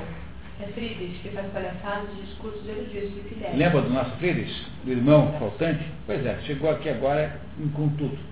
Carrega o espantado filho barão do quarto e conta que ele, Friedrich, era o oficial que havia fugido com Filhinho e que depois havia se estabelecido com ela numa casa com significativa biblioteca de onde havia obtido os períodos de fama. Filhinho estaria grávida, não há nada no mundo mais disforme e ridículo que ela. Pois confirma que fora filhinha misteriosa e visitante na noite após o Hamlet. Já anuncia sua, partida para a América e convida Billy para acompanhá-lo, com o objetivo de estabelecer lá ramificações da torre. Asseguramos reciprocamente nossa existência para o caso de que uma revolução nacional desaloje de uma ou outra de suas propriedades. No mesmo esquema, o Abade iria para a Rússia, e Arno também comunica que queria casar-se com Lídia. Com Lídia, né? Lídia está errado novamente. O, esse é um esquema maçônico, né? Eu digo maçônico porque eu não estou dizendo que essa Saia Torre é maçônica. Ela apenas tem semelhanças operacionais com a maçonaria, porque ela não é em si maçônica, ela é uma sociedade dirigida por esse abade, inspirada nesse abade, que acha que tem obrigação de ajudar os jovens a descobrir quem são, ou seja, que faz um trabalho então de formação de alguém por meio de interferências quase mágicas né, naquela pessoa. Essa ideia de ter uma sociedade em cada país é uma ideia é, é, tipicamente maçônica, ou seja, de haver aí alguma ligação né, é, secreta entre diversas, entre diversas pessoas. Como, tem, como há aí naquela torre ali, né, secreta, mas porém forte. O abate anuncia a chegada do Marquês Cipriani, amigo do falecido tio e senhor daquela propriedade.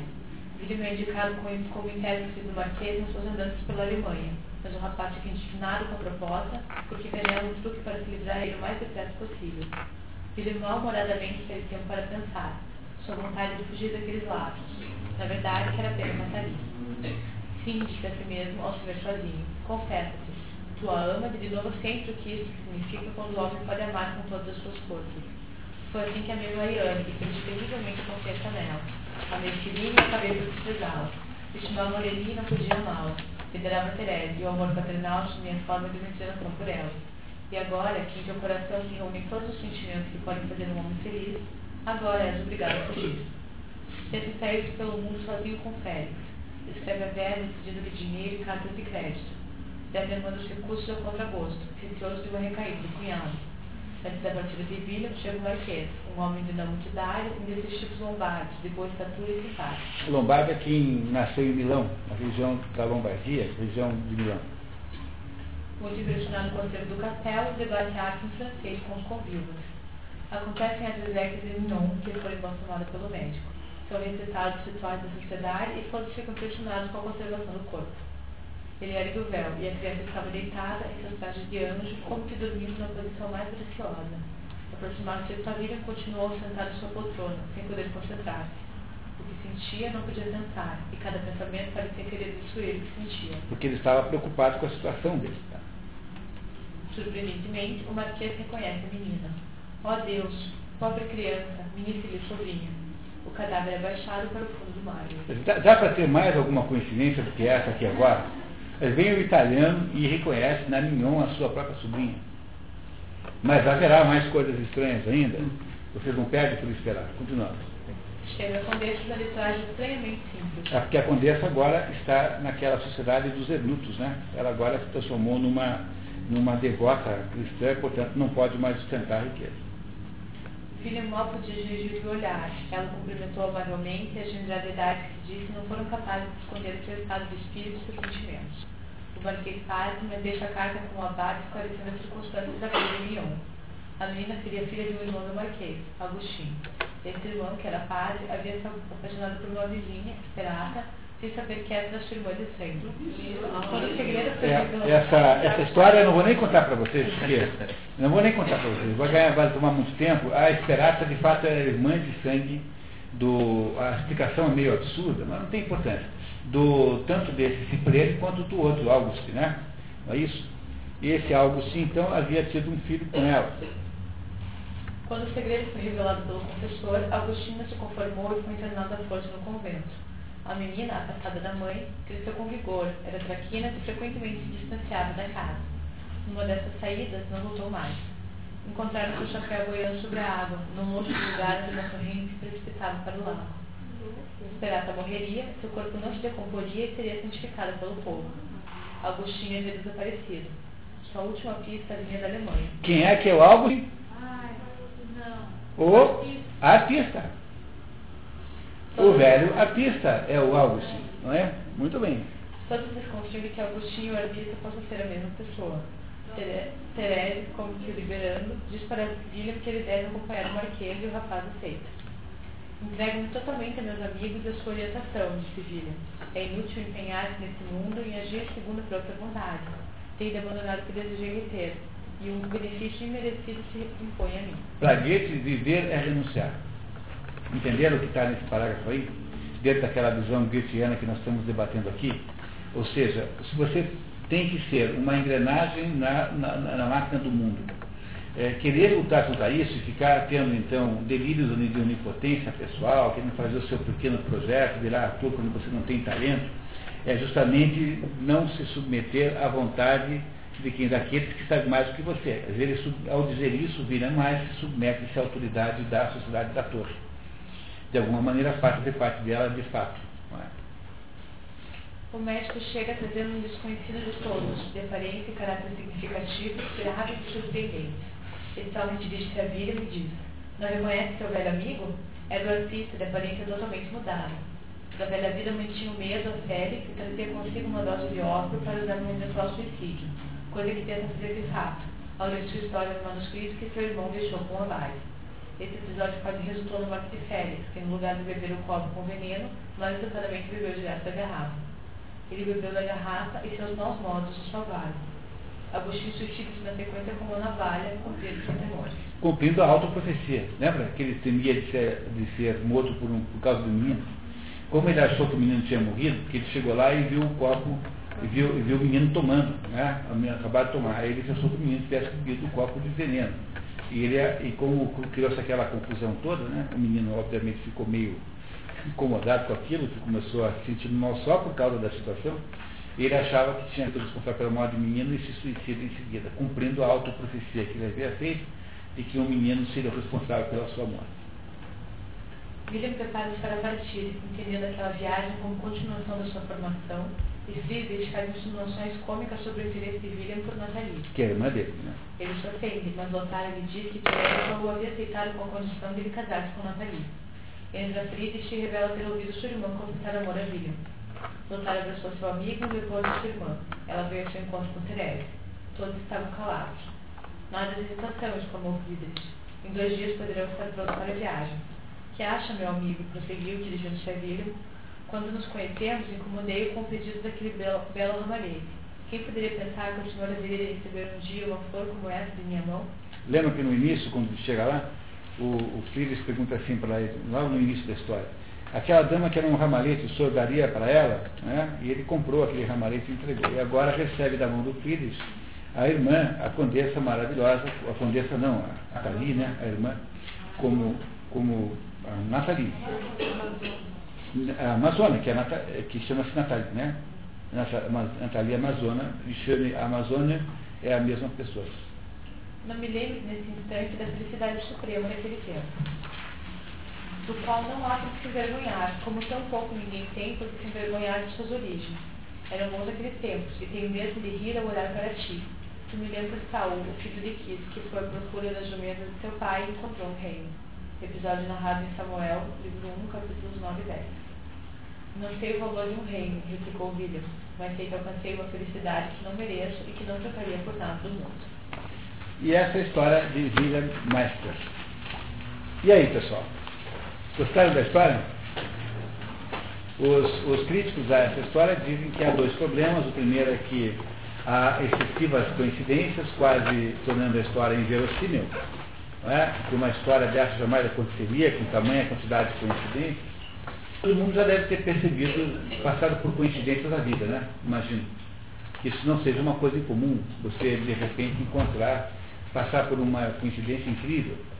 É? Deve acontecer com todo mundo, deve acontecer com todo mundo. E a segunda uh, crítica que se faz a esse livro é que se trata de um livro muito é, com, com, uma certa artificialidade de linguagem. Né? Modo, esse é o modo como Goethe escrevia. Goethe queria escrever teatro, escrever prosa como ele escrevia teatro. E não, não dá para fazer essa, essa mesma transposição. É, por isso o livro ficou um pouco envelhecido e tem baixo prestígio, apesar de ser um livro extraordinário. Essa história é extraordinária não só por causa dela própria, mas pelo que ela nos conta sobre a maneira de Goethe ver o mundo e nos ajuda a entender o resto da obra. E o Fausto está aqui incluído nessa história. Veja, o Werther. O Werther é a história do sujeito que quer casar com uma mulher que quer ter uma mulher casada e não consegue e se mata por causa disso. Olha, o que, que é o Werther? O Werther é um pedaço da história do Goethe com a Charlotte na vida real, mas também é um pedaço da história do William Meister com a Condessa. A diferença é que, embora o Werther se mate, o William Meister não se mata. Ou seja, o William Meister, de alguma maneira, soluciona o problema que o Werther torna insolúvel. O Werther deixa aquela situação insolúvel tão aberta aquela, aquela, ao livro, que, como eu contei para vocês, depois da sua publicação, é, começou uma onda de suicídios na juventude, homens, né, praticamente homens, alemães, que vestiam-se daquele modo como achavam que o Werther se vestia, e que arrumavam amores impossíveis só com o objetivo de ter uma boa razão para se suicidar. Né? Não é isso? Quer dizer, é, faziam isso mais ou menos como uma, uma, uma, é, uma, uma própria, um próprio projeto de vida. Não é? O projeto de vida é se suicidar por amor. Se você não tem um amor com, pelo qual você pode se suicidar, você tem que arrumar um. É o Dom Quixote elegendo a Dulcinea del Toboso a sua, a sua musa, né? a musa pela qual ele morreria, sendo a Dulcinea del Toboso, está muito, muito longe de qualquer definição parecida com de uma musa ou de uma heroína para um herói de cavalaria. Né? É, essa, essa ideia romântica é uma ideia, é, essa ideia mais ou menos descreve o romantismo. O romantismo é uma situação em que é, é possível todo tipo de, de auto, automutilação. Todo mundo achava ótimo morrer de tuberculose com 20 anos era mais ou menos uma regra de prestígio pessoal. Se você tinha feito não ter morrido ainda, Alguma coisa estava errada com você. Não é possível que você não, tenha, não tivesse morrido ainda. Não é? Não é? é como aqui acontecia no regime militar, que todo mundo da esquerda era preso, menos o, o Maza, esse Maza da, do, da rádio, né? E, o Geraldo Maza, o Geraldo Maza. E o Maza estava aborrecidíssimo com aquilo, porque, pô, mas todo mundo vai preso, só eu que não? Ou eu então não sou de esquerda, ou então vão achar que eu sou delator. Um dos dois, nenhuma das soluções é boa. Aí o Maza ia na, nos telefones públicos e fazia denúncias contra ele mesmo para a polícia. Ligava para o falou, eu conheço um comunista perigosíssimo, tal de Luiz Geraldo Maza, que, que era o jeito como ele tentava resolver aquele problema de autoimagem. Né? Então o Werther é. O Werther é um livro que acaba sem solução e, como vocês podem reparar, acaba de uma maneira perigosíssima, tanto é que gerou essas mortes todas, né? e que, de certo modo, o William Meister é, conserva, não é isso? O, o, Fausto acaba com a, a, salvação da Gretchen, a Gretchen, que no Fausto, vocês lembram, a Margarida, né? a Gretchen, que não é aquela, aquela cantora cuja, cuja carreira eu sei que vocês acompanham com todo o cuidado, né? A, a personagem feminina do Fausto é a Gretchen, que é uma, uma, uma, uma moça é, que, é, que morre porque é, lá um filho, fica grávida e mata o filho. Essa situação da Gretchen está aqui representada dentro do, do William Meister na situação da morte da Marianne. Não é? é mais ou menos parecido, só que é claro que, diferentemente do que aconteceu, bom, no caso do Fausto I, mas no caso do Fausto II haverá a redenção da Gretchen, a Gretchen irá ressuscitar de alguma maneira. A mesma coisa que acontece no William Meister, quando então, no, no, aqui nessa história, ele, ele, não se, ele não se destrói pelos remorsos de ter causado a morte da, da, da, da de certo modo, indiretamente, não é? Mas ele, de alguma maneira, sublima isso. Quando ele descobre a vida nova que ele vai ter, ele sublima.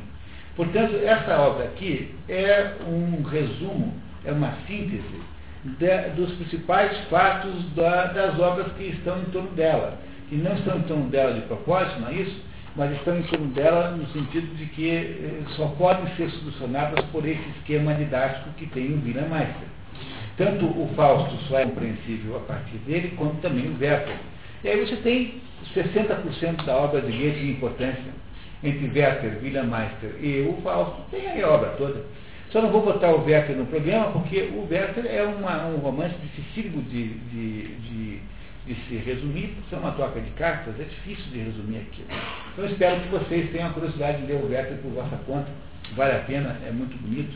Só que cuidado, ele está muito abaixo do furor que ele gerou. A principal impressão que você tem é que aquele livro, chamado Werther, não representa toda essa potência de suicídios em série que aconteceu. Era uma coisa terrível, uma espécie de epidemia de suicídios na Europa e na Alemanha, sobretudo, na época em que ele foi escrito. Era um livro que impressionou Napoleão. Napoleão havia lido quatro, cinco vezes, e o que Napoleão cobra de Goethe quando o encontra, depois que diz, né, lá, não, aí do homem, Napoleão é, quer que ele explique por que é, afinal de contas, que o cara se suicida. Né? E não é isso, não é? E aí começa uma, um famoso debate entre os dois sobre esse assunto. Mas se a gente quiser usar aqui a metodologia que eu, que eu disse que é a nossa, de olhar para a obra e não para a biografia e não para a estrutura da obra, vamos tentar ver o que aconteceu. Né? Usando aquele método modesto que nós usamos aqui, vamos fazer aqui uma, um sequenciamento de, de, de situações. Então, a primeira situação que está nesse livro é o reconhecimento de que William Meister é um burguês. Não é? Ele é um burguês, mas ele não é um burguês como outro qualquer, porque ele parece com o Norberg. Não, o Norberg é um bronco, ele não é. Ele é um sujeito culto. Ele parece com o seu amigo Werner. Não, o Werner é um desiludido, e ele não, ele é um sujeito que tem uma ilusão muito grande. Qual é a ilusão que ele tem da vida? Ele tem a ilusão do teatro. Por que é que ele tem a ilusão? Vocês pensaram nisso? Por que é que ele tem a ilusão do teatro no início da sua vida? Talvez porque o teatro, por representar uma, uma, uma mímica da vida, né? não é uma mímesis da vida, não é, portanto, uma imitação da vida. Você vai lá no palco, tem aquelas pessoas que se comportam como se existissem de fato aquelas personagens, não é isso? O teatro, por representar uma mimesis, portanto, uma imitação da vida, o teatro é um mundo fechado em si próprio. Vocês não acham que é uma maneira extraordinária de você obter uma fuga compensatória do mundo que você vive? De você procurar um mundo paralelo que parece o mundo real? Entenderam isso? O teatro é. Aliás, eu queria dizer para vocês que talvez isso explique 90% das vocações teatrais. É? Deve ser alguma coisa dessa, desse âmbito. Eu nunca, nunca, nunca fiz a pesquisa, mas eu desconfiaria muito de que a maioria das pessoas que estão no teatro, por causa disso, quem está, está por causa disso. Os atores? Ou... É, os atores, porque, veja, você vai lá naquela peça, faz durante 35 noites seguidas, faz de conta que você não é você. Aliás, eu sempre achei uma coisa dificílima do sujeito saber quem ele é depois de 10 anos de carreira. Porque deve haver um efeito desse negócio, né? Não é possível que isso seja inócuo. Crise de consciência. Ué, aos que têm um dinheirinho, né? A Fernanda Montenegro e tal. É. Pois é. É, isso, quer dizer, eu, vocês compreendem o quanto isso significa um processo de transferência é, de, de, mundo? Quer dizer, ele não gosta do mundo que ele existe, né? O mundo burguês em que ele existe, ele é, de certo modo, insuportável. E ele decide, então, que vai se refugiar no mundo que é um mundo possível, que é o um mundo fechado, que é o teatro. O teatro, por ser fechado, ou seja, um mundo completo, harmônico entre si próprio, seja, completo e intrínseco, intrinsecamente lógico. Esse mundo em si é o mundo qual, para o qual ele quer se refugiar. Ele tem essa ilusão, né? Não é isso? E essa parece ser a primeira, o primeiro momento que nós temos aí com clareza a história de Vida Mais. Mas essa, esse, esse rapaz, ele se, eh, tem a desilusão amorosa de descobrir a infidelidade eh, da Marianne. Isso, e aí, com essa descoberta, ele, de alguma maneira, desiste nesse mundo. O que é desistir desse mundo? O que, é? É é, voltar para o mundo é, do qual ele queria fugir. Ele mais ou menos cai na real. Cair na real aí, o verbo cair é completamente significativo, é que aquele ímpeto de sair que ele tinha, ele, ele perde e volta para o mundo antigo. E no mundo antigo, então, ele se, mais ou menos se integra como pode, de acordo com o pai com o Werner, muito bem. Não é? não é que ele tenha se apaixonado pelo mundo dos negócios, o mundo comercial. Ele simplesmente perdeu o tesão. É, é, como se ele tivesse perdido, com a, com a Marianne, tivesse perdido a força vital.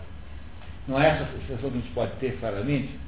Ele perde a força vital e, e, ao perder a força vital, ele perde também a possibilidade de atuação é, naquele mundo para o qual ele gostaria de, de, de se mudar.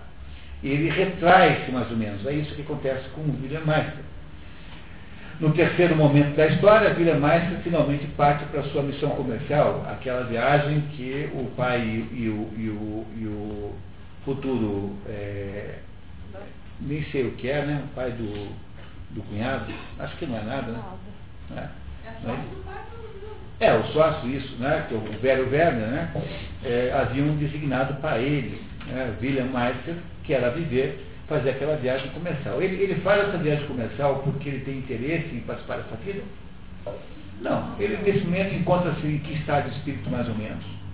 Está resignado a uma, é, a uma é, submissão ao quê? Qual é a palavra-chave no vocabulário do William Marx no começo de toda a história? Ao destino. Resignado ao destino. Ele julga que aquilo que aconteceu com ele é uma espécie de destino e que ele deixará que esse destino atue sobre a sua própria vida. Não é? O destino então começa a funcionar pelas suas próprias regras. E ele não vai procurar teatro nenhum, no entanto, onde quer que ele vá, encontra, o teatro encontra. É como se o destino estivesse, o teatro que encontra William Meister e não é mais William Meister que encontra o teatro. Deixou que o destino o descobrisse. Mas o desconhecido critica o é, o, eu estou contando essa história desconsiderando completamente a intervenção dos desconhecidos. Tá? Só por enquanto a gente deixa de fora, esqueci de avisar, para a gente poder fazer a, a, linha da narrativa total aqui. E aí então o que acontece aí? Esse, esse, esse rapaz agora resigna a cumprir o seu destino, mas o destino a arma, né, o destino age na, nos bastidores da realidade, produzindo então um conjunto de tentações muito grandes que se associam, se reparar bem, às próprias tentações amorosas e românticas de William Master. Porque a primeira tentação amorosa que aparece é a Filine. A Filine não dá para ser a Filine, a mulher dele, porque a Filine é, afinal de contas, como se diz antigamente, da pá virada, né? fulana da pá virada, assim, não é isso? Em seguida aparece a condessa. Em cada experiência teatral que ele faz, aparece uma perspectiva feminina que se associa mais ou menos à perspectiva teatral. É como se houvesse uma associação entre o teatro e o amor. Né? O amor, o desejo sexual, enfim, estão sempre ligados o tempo todo ao longo da história. Repararam nisso? Que é uma perspectiva que o tesão que ele tem pelo teatro vai mais ou menos paralelamente com o tesão que as, as mulheres lhe trazem. E é por isso que o destino é poderoso sobre ele, porque de alguma maneira o destino tem instrumentos poderosíssimos de atuação. Não é isso? Não é isso que acontece com William Meister, portanto, resolve, naquela famosa carta em que para o, o, o então cunhado, já cunhado, né, de que ele não poderia ser demovido dos seus objetivos, porque ele já estaria fazendo aquilo, ele resolve finalmente casar com o teatro. Casa com o teatro, une-se ao teatro, resolve ser uma pessoa do mundo teatral, recuperando aquele sonho que ele tinha no tempo da Marianne, porque, de alguma maneira, vê naquele, naquilo a possibilidade de uma formação para a sua própria vida. Não é? No entanto, no passo seguinte, por força de várias situações, sobretudo pelo fato de que ele, aos poucos, convivendo com as pessoas do teatro, não vendo nas pessoas do teatro nenhum processo formativo, naquilo, nenhuma daquelas pessoas tinha a menor intenção ou ideia de que o teatro poderia ser um instrumento de formação humana, conforme ele, William Meister, queria que fosse. E ao mesmo tempo em que há essas intervenções, que nós não vamos detalhar agora, ele percebe que aquilo que, que ele estava vivendo não era a realidade, mas aquilo era uma ilusão. Aquele, aquela característica do teatro de ser um mundo fechado em si próprio, que lhe parecia ser um bom esconderijo no início, passou a ser em seguida uma enorme desvantagem, porque na medida em que o teatro era um mundo fechado em si próprio, que é o que ele vai descobrindo com o convívio com Melina, convívio com o Sérgio, convívio com todos aqueles atores e atrizes, ele percebe então que não há meio de, ao viver dentro desse casulo, desse mundo fechado em si, de exercer uma atividade educacional ou civilizatória fora disso. Não é? Ele, portanto, não consegue mais aceitar aquele, aquela perspectiva de vida como sendo a sua perspectiva real, porque ele percebe que aquilo tudo era apenas uma ilusão. É nesse momento em que a, a inflexão da curva da história, ou seja, em que a história inflexiona para a construção de um novo William, que até então estava mais ou menos obscurecido pela sombra. Né? Até aquele momento havia uma sombra obscurecendo as coisas todas, a sombra virada por aquela ilusão, e a partir dessa consciência, e a palavra-chave aqui é a palavra consciência, ele percebe uma coisa importantíssima sobre ele próprio. Ele percebe quem ele é. E essa primeira aparição, essa primeira constatação sobre a sua existência, implica em acender uma fé de luz. Há uma luz que se acende na existência de William Meister.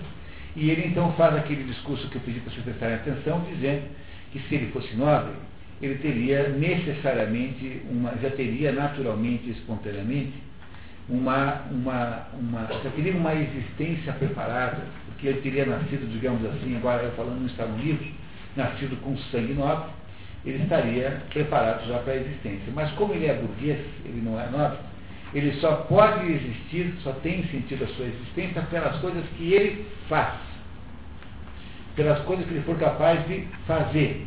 E aí você percebe essa, esse pedaço importantíssimo da filosofia de Goethe, que é de dizer que, independentemente de tudo que você fez de errado, independentemente da sua vida ser uma porcaria, independentemente do Dr. Fausto ser sido responsável pela morte da Gretchen, comportando-se como um adolescente, não é? Inspirado pelo diabo, mas comportando-se como um adolescente. É ele que é o responsável pela execução da Gretchen, que é executada pela justiça, não é? Por ter matado o filho dele a que ela deu à luz, que, que ela deu à luz. Independente de tudo isso, você sempre pode, no falso 2, obter a redenção. E é por isso que no falso 2 acaba com o, o, o Dr. Fausto, embora tendo perdido a aposta para o diabo, sendo carregado para os céus para, enquanto o, o diabo está lá. O diabo é enganado, porque os anjos ficam lá tapeando o diabo, e o diabo fica lá passando a mão no, na traseira dos anjos. Né? Os anjos com aquele traseirinho bonitinho, né? Aquele, né? né? Tal. E enquanto o diabo fica fazendo isso, os outros anjos fogem com o doutor Falso para os céus o doutor Fausto é salvo porque é a humanidade que é salva pela sua capacidade de ação, independentemente dos males e das limitações que possa ter. Isso é o gotismo puro e concreto. É isso que Goethe quer, pensa sobre o mundo. Pois o nosso amigo William Meister recebe a mesma redenção. Porque, embora é, ele só recebe a notícia da morte da Marianne, da qual ele, obviamente, pode se sentir culpado, né? e que seria legítimo que ele sentisse alguma, algum remorso, afinal. Né? Ele não, não se dignou a ir conversar o assunto, ele foi é, muito incisivo na, no rompimento, ele não considerou que não ouviu a moça, né? ele teve alguma responsabilidade, não total, mas alguma, muito mais, que é suficiente para alguém como o William se sentir culpado.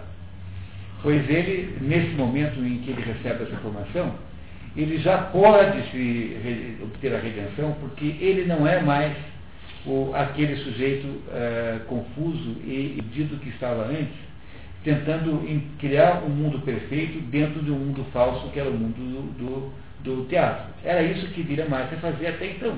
Tentava criar um mundo perfeito, moral, ético, de honestidade, de responsabilidade. Não é isso que ele tentava fazer? Quando ele é acusado de ter, colocado a perder o grupo naquele, naquele, naquele acontecimento do roubo, né, do, do assalto dos, dos, dos salteadores de estrada, ele assume, diz assim, olha, não, está aqui as minhas coisas, fiquem no que eu tenho, eu vou continuar ajudando vocês. Quando ele, ele percebe que aquele mundo não era salvável, ele sai desse mundo e aí percebe que, embora a sua ação passada tenha sido uma ação é, errada, e que ele pudesse ter responsabilidade, ele não tem remorso da situação porque vê naquele menino uma possibilidade de construir alguma coisa, pois ele dirá, tudo aquilo que foi perdido e escangalhado tem de ser consertado e reconstruído. É isso que ele fará logo em seguida, construindo então uma nova existência. O que é que faz William Meister? Ele depois se descobre quem ele é, e descobre que ele é um burguês, e que ele não é um, um, um teatrólogo, e que ele não é nobre, ele descobre que a sua única existência, a sua única razão de existir, dependerá exclusivamente dele construir uma existência real concreta, tornando-se útil para os outros. Deixa, portanto, de vivenciar uma espécie de delírio de onipotência, que é o que ele mais ou menos eh, estava fazendo, de modo muito leve, moderado, né, ao tentar ser teatro, eh, de teatro, e passa a dizer, bom, agora eu preciso produzir uma existência de utilidade para a, a vida dos outros. Ou seja, William Meister, ao descobrir quem é, é permite-se produzir uma nova vida para si.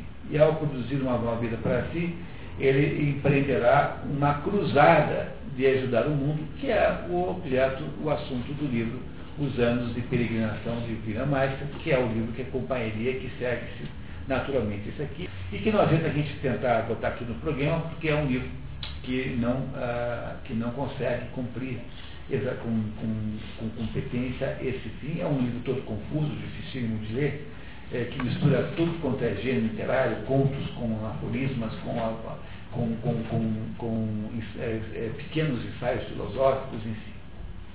No entanto, fica claro no final dessa história que ao aceitar a tarefa de seguir com o Conde e acompanhar o conde mais tarde e seguir eventualmente pela Europa e pelo mundo, William mas agora tem um sentido para a sua existência. Essa foi, esse foi o aprendizado pelo qual William Meister passou. Esse aprendizado é essencialmente o aprendizado que Goethe acha que, que pelo qual Goethe acha que passou. Qual é o aprendizado? O aprendizado é o seguinte: a vida não é, é a missão da vida não é exercitá-la de uma perspectiva personalista onipotente, mas é exercitá-la de uma perspectiva de contribuição para com o conjunto, que é uma ideia, como disse a doutora Liz, profundamente grega, platônica e, sobretudo, grega, não tenho a menor dúvida disso. No entanto, e aqui há que se ver com todo cuidado isso, hein? Tá? no entanto, essa participação não pode, de modo nenhuma, ser uma participação em conflito com a sua verdadeira vocação. E essa segunda parte do que eu disse é tão importante quanto a primeira. Para Goethe, a vida, a missão da vida é contribuir e não exercitar perante essa vida um delírio de onipotência. É isso que aquelas, aqueles desconhecidos ficam o tempo todo tentando mostrar a William Meister com interferências mágicas quase, né? extremamente inverossímeis até pela sua precisão e pela sua contundência, não é? Pela sua operacionalização. Como é que o sujeito sabia que ele estava ali na rua aquela hora, etc, etc, etc. Essas interferências quase mágicas são para ajudá-lo a entender quem de fato ele era. Porque se você não sabe quem você é, você não é capaz de entender qual é o seu papel nesse processo de cooperação geral, que é o sentido geral da vida. É por isso que William Meister precisa entender que ele não é alguém do mundo das artes, mas que ele é apenas um burguês. Mas um burguês, por seu lado, tem a possibilidade de contribuir tanto quanto uma pessoa do mundo das artes, se ele for capaz de entender a sua existência burguesa como uma existência que transcende a própria existência. Não é como Werner. O Werner vê a sua existência burguesa apenas como uma, um instrumento de autorrealização no sentido econômico da palavra. Não é como Norberg, que via a sua existência burguesa apenas como passaporte para poder manter uma atriz jovem, alguma uma amante remunerada. É, o William Meister, ele compreende que a sua existência burguesa tem que estar a serviço de alguma coisa maior do que a sua existência burguesa, portanto, ele entende a organicidade da sua existência. A sua vida é, está organicamente associada a, ao resto das outras vidas. É por isso que eu disse a vocês que, essencialmente, o, o, a ideia central da filosofia de Kant, é transformar o caos que está presente nas coisas no que? Num todo orgânico que seja funcional, que exista de verdade. Aí está presente, está presente nessa ideia todo o conceito de castas, esse conceito que agora está sendo acabado de destruir com uma certa novela que o transformou num dramalhão, né? que na verdade o, o, o, conceito de castas é um conceito sem o qual você não entende o mundo de jeito nenhum.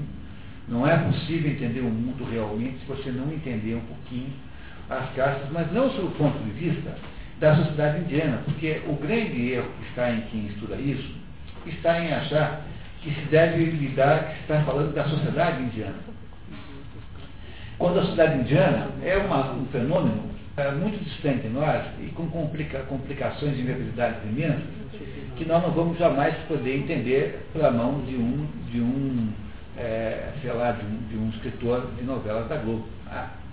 No entanto, se vocês tiverem aqui a paciência de esperar mais 25 minutos, porque nós estamos quase no nosso tempo, se vocês puderem ficar, eu sou capaz de fazer um pequeno resumo desse assunto, que talvez ajude a entender complementar isso que está aqui. Podemos fazer essa transcrição aqui? É a primeira vez na história desse programa que a gente passa do horário. nunca aconteceu isso, jamais, nunca, nunca, nunca, nunca, nunca, tá? Muito bem. Ah, o, que interessa no esquema das castas não é o esquema social que depende disso, que advém disso. No, durante a Idade Média, no Ocidente, o sistema social era o sistema de castas. E aí, na Índia, oficialmente até 47, depois de 47 apenas oficialmente, também existe um sistema de castas. Bom, essas experiências sociais de negócios são completamente inúteis e desinteressantes, a não ser para quem esteja preocupado com elas explicitamente. O que interessa no, esquema das castas não é você ficar debatendo se pode casar ou não, aquelas bobagens, né? aquelas intrigas, não sei o quê. O que interessa entender nas castas é a sua natureza ontológica, ou seja, as castas, o esquema das castas é, um, é, é um, é uma tese de antropologia filosófica. se é que vocês me permitem falar essa palavra, né? é uma tese de antropologia filosófica que significa o seguinte, que nessa vida existem vocações naturais que estão, que, que, são, são, que vêm com a, o nascimento humano. É que né, a, o ser humano não consegue ter mais do que quatro possibilidades, macro possibilidades de existência. Ou nós estamos nesse mundo para educar os outros, ou estamos nesse mundo para proteger os outros, ou estamos nesse mundo para alimentar os outros, ou estamos nesse mundo para ajudar os outros, genericamente fazendo tarefas que eles nos incumbem. Essas quatro possibilidades existenciais, e não há mais do que quatro, não há, você não vai conseguir me mostrar nenhuma outra. É? São as quatro possibilidades existenciais, portanto, são as quatro realidades ontológicas. E cada pessoa vem ao mundo com uma dessas possibilidades. Que vem ao mundo predominantemente com uma dessas possibilidades. Porque, no fundo, no fundo, nós temos as quatro possibilidades entre nós, de uma maneira, digamos, latente ou de uma maneira virtual, mas elas não podem se desenvolver igualmente ao mesmo tempo. Lembra que me fala isso é o Abade? O Abade que diz, num certo momento, falou assim, olha, é, a gente, é, a maioria dos homens acha que pode fazer tudo. No entanto, há alguma coisa que nós devíamos fazer melhor que as outras. Por isso que o Iagno diz a, diz a, a William Meister que ele não tem nenhum talento para o teatro. Não é que ele não tem nenhum talento para o teatro. Ele nunca chegará a ser o Paulo Autuano sempre irá ser aí alguns Zé Mané teatro, alguém que não tem importância nenhuma e que não haverá modo dela, de, de, de, ter um sucesso que ele quer ter. É isso que ele está dizendo. No fundo, ele está falando a mesma coisa que eu. É claro que Goethe não sonha jamais com a teoria das castas, que nessa época era é, provavelmente muito desconhecida no Ocidente. É? As quatro possibilidades ontológicas. A gente existe nesse mundo para educar os outros. Claro, quando eu digo educar, eu estou dizendo uma palavra resumo, né? Educar significa guiar, orientar, etc, etc, etc. Pertencem a essa categoria quem? Todos os intelectuais, todas as autoridades religiosas, qualquer que sejam, desde o Papa é, Ratzinger até um, um chefe ali do negócio de Umbanda. Todos eles são dessa primeira casta, primeira possibilidade, primeira casta, que é chamada, na linguajar desse assunto, de bramânica. Brahmanes são aqueles que têm essa missão existencial de orientar a vida dos outros. São os educadores. Eles educam com o quê? Com a sua atividade intelectual. Quem que é intelectual, rigorosamente falando? Professor, jornalista, é, escritor. Isso aqui é intelectual. Professor, jornalista, escritor. Mas também pertence a essa mesma casta todos os agentes e representantes religiosos, quaisquer que sejam as religiões. Por isso é que é, os membros dessa casta chamam-se Brahmanes. Brahmanes por causa disso.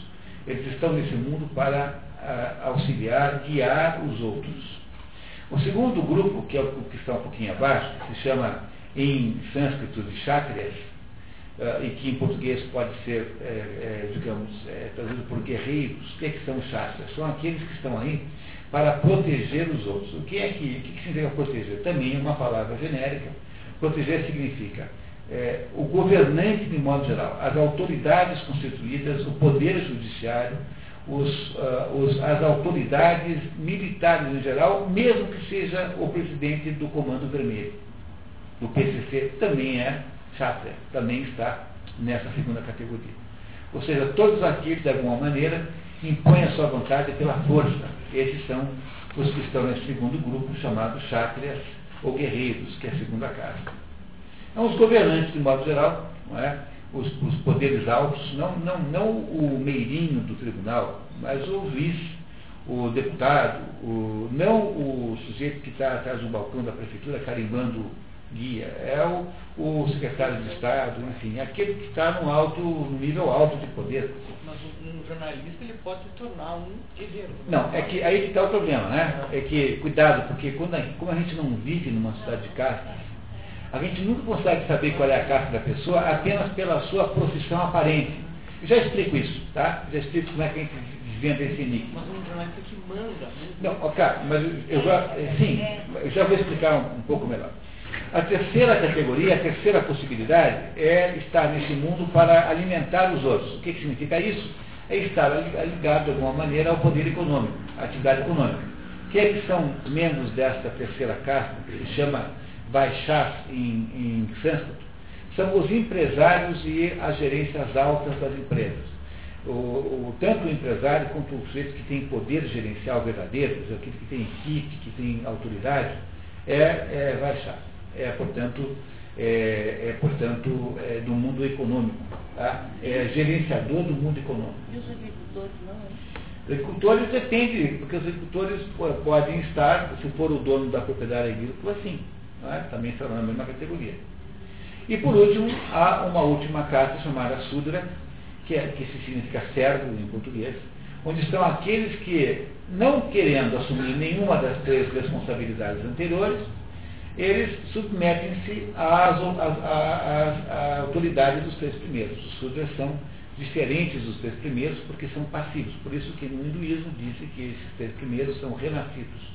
E os Sudras não são renascidos, porque esses três primeiros, uma vez que atingem uma idade, e a idade varia conforme a casta, eles precisam reafirmar a sua, a sua casta. Então eles nascem de novo porque eles aceitam a missão das castas. O primeiro engano que se faz aqui no Ocidente é achar que as castas são um meio de privilégio e que são uma injustiça, quando na verdade é bem o contrário, porque as três castas ah, que são ativas, as três primeiras, são, ao contrário, diferentemente do que se pensa, são castas que impõem uma enorme responsabilidade e que é esperto mesmo, é o que se deixa mandar. O espertalhão da história é o sujeito que nunca risca o pescoço, mas garante o seu emprego o tempo todo, que é o super. Portanto, deixemos aquilo de bobagem. Comecemos já a nos desmobilizar desde esse momento agora. Não é? Os homens ocidentais só conseguem ver os aspectos folclóricos e aparentes das coisas, quando na verdade aí há, nessa divisão de castas, que não precisa ser um meio social, aliás, eu acho que não dá para ser uma, uma estruturação social, mas aí uma sabedoria imensa. Quer dizer, que a gente nasce ou para dirigir os outros, seremos brahmanes, para educar os outros, né? ou seremos, nasceremos para proteger os outros e seremos então chátrias, guerreiros, ou nascemos para alimentar e cobrir e, e, e colocar a carne em cima dos outros e seremos então é, comerciantes, né, empresários, ou seja, agentes econômicos, que é a mesma coisa que você vai achar, ou então estamos aí para obedecer os que nos pedem que façamos isso contra a garantia da nossa sobrevivência. É mais ou menos isso. Né? Só que cuidado que por esquema hindu de castas, ser um sudra é uma coisa de altíssima, altíssimo mérito. Ou seja, o sujeito passa na rua um sudra esbarra num brahmane, é, o sudra vai correndo para cá tomar banho, porque acabou de se sujar. Porque essa ideia de que as castas baixas são vistas como, vistas como ruins, essa é uma ideia da TV Globo, de Hollywood, ou seja, de quem não entendeu nada do que está estudando. Não é? Mas não é, não é o jeito como as coisas são. Muito bem. O, o que é a, a, a, defesa, digamos, metafísica dessas quatro possibilidades existenciais está na descrição que fazem os hindus de que as quatro possibilidades existenciais, que são as quatro castas, que nós aqui combinamos de abandoná-las sob o ponto de vista social, não nos interessa isso, mas estamos pensando apenas no seu status ontológico, ou seja, naquilo que configura, digamos, uma, uma moldagem da existência da pessoa, da personalidade da pessoa. E, essa, e, a, e os hindus dizem que as quatro castas são sagradas porque as quatro vêm do corpo de Brahma. Brahma é o deus hindu, é, é não é o deus hindu, é o aspecto divino de construção. Para os hindus, Deus tem três aspectos. Um aspecto constrói, que é Brahma, um aspecto mantém, que é Vishnu, e um aspecto destrói, que é, é Shiva. Esses são os três aspectos favor, não comparem com a trindade cristã, porque não é comparável, não é a mesma coisa. E Brahma, que constrói, então, é do desse que constrói, de Brahma, que nasceram as quatro castas. A casta mais baixa dos servos ou sudras vem dos pés de Brahma, porque não é possível ter uma sociedade se não houver uma multidão de pessoas que só obedecem. A, parte, a, a, a, a casta econômica, que é a terceira, vem das pernas de Brahma, porque não é possível haver uma sociedade que não implique em alguém andar para frente, ou seja, alguém fazer a movimentação econômica.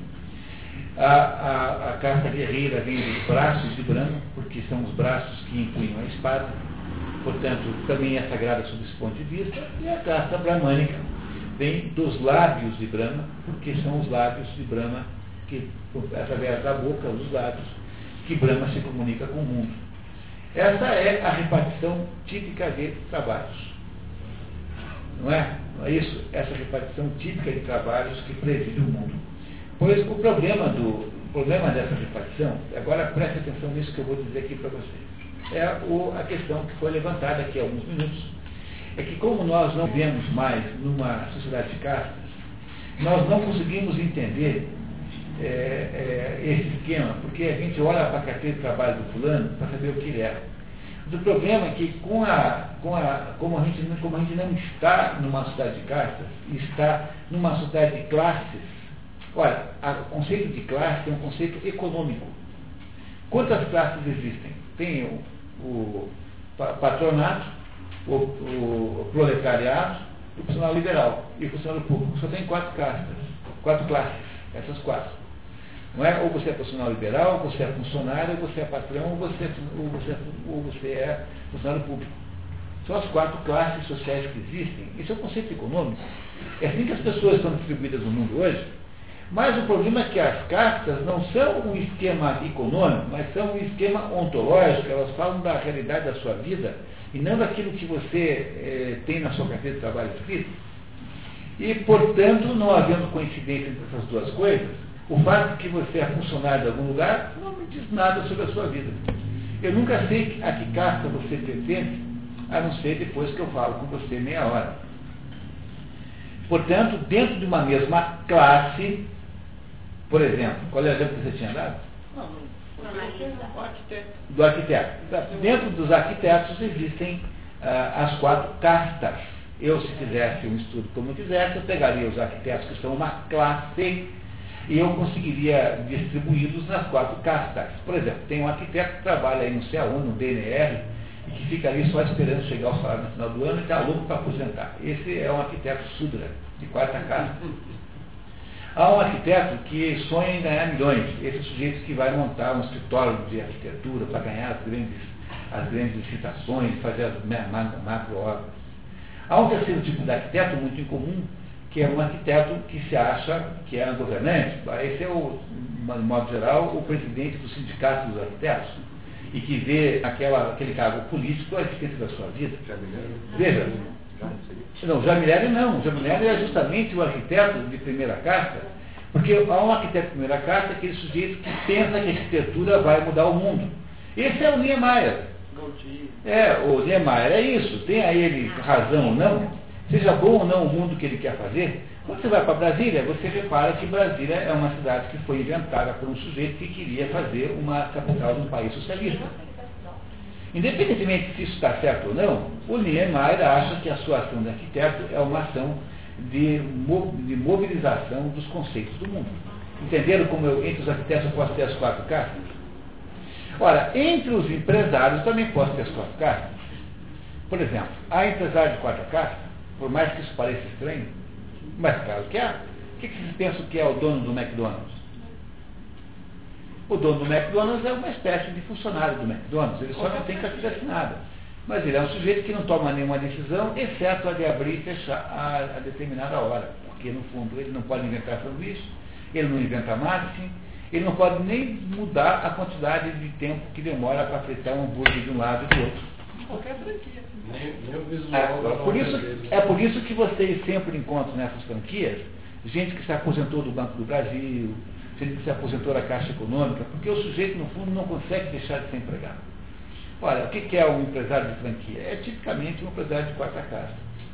Há empresários de terceira casta, empresários, portanto, baixados, empresários voltados para, para, para o mundo do comércio verdadeiramente, a maioria é assim.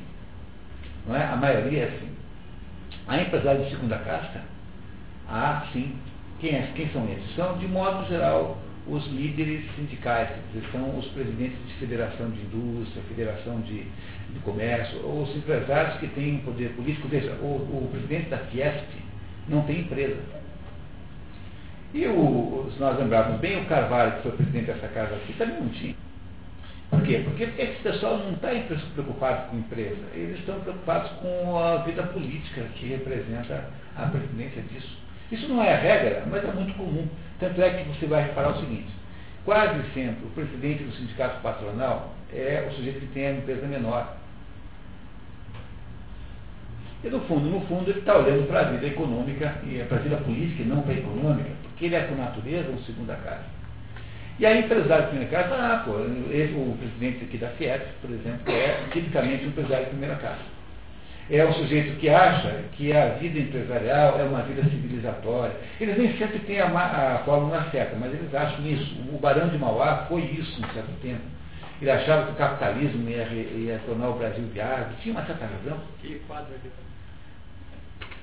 É, esses quadros todos aqui nessa sala são, são inspirados por esse pensamento, de que a indústria tem um poder civilizatório, uma Esse é o empresário de classe, entendeu?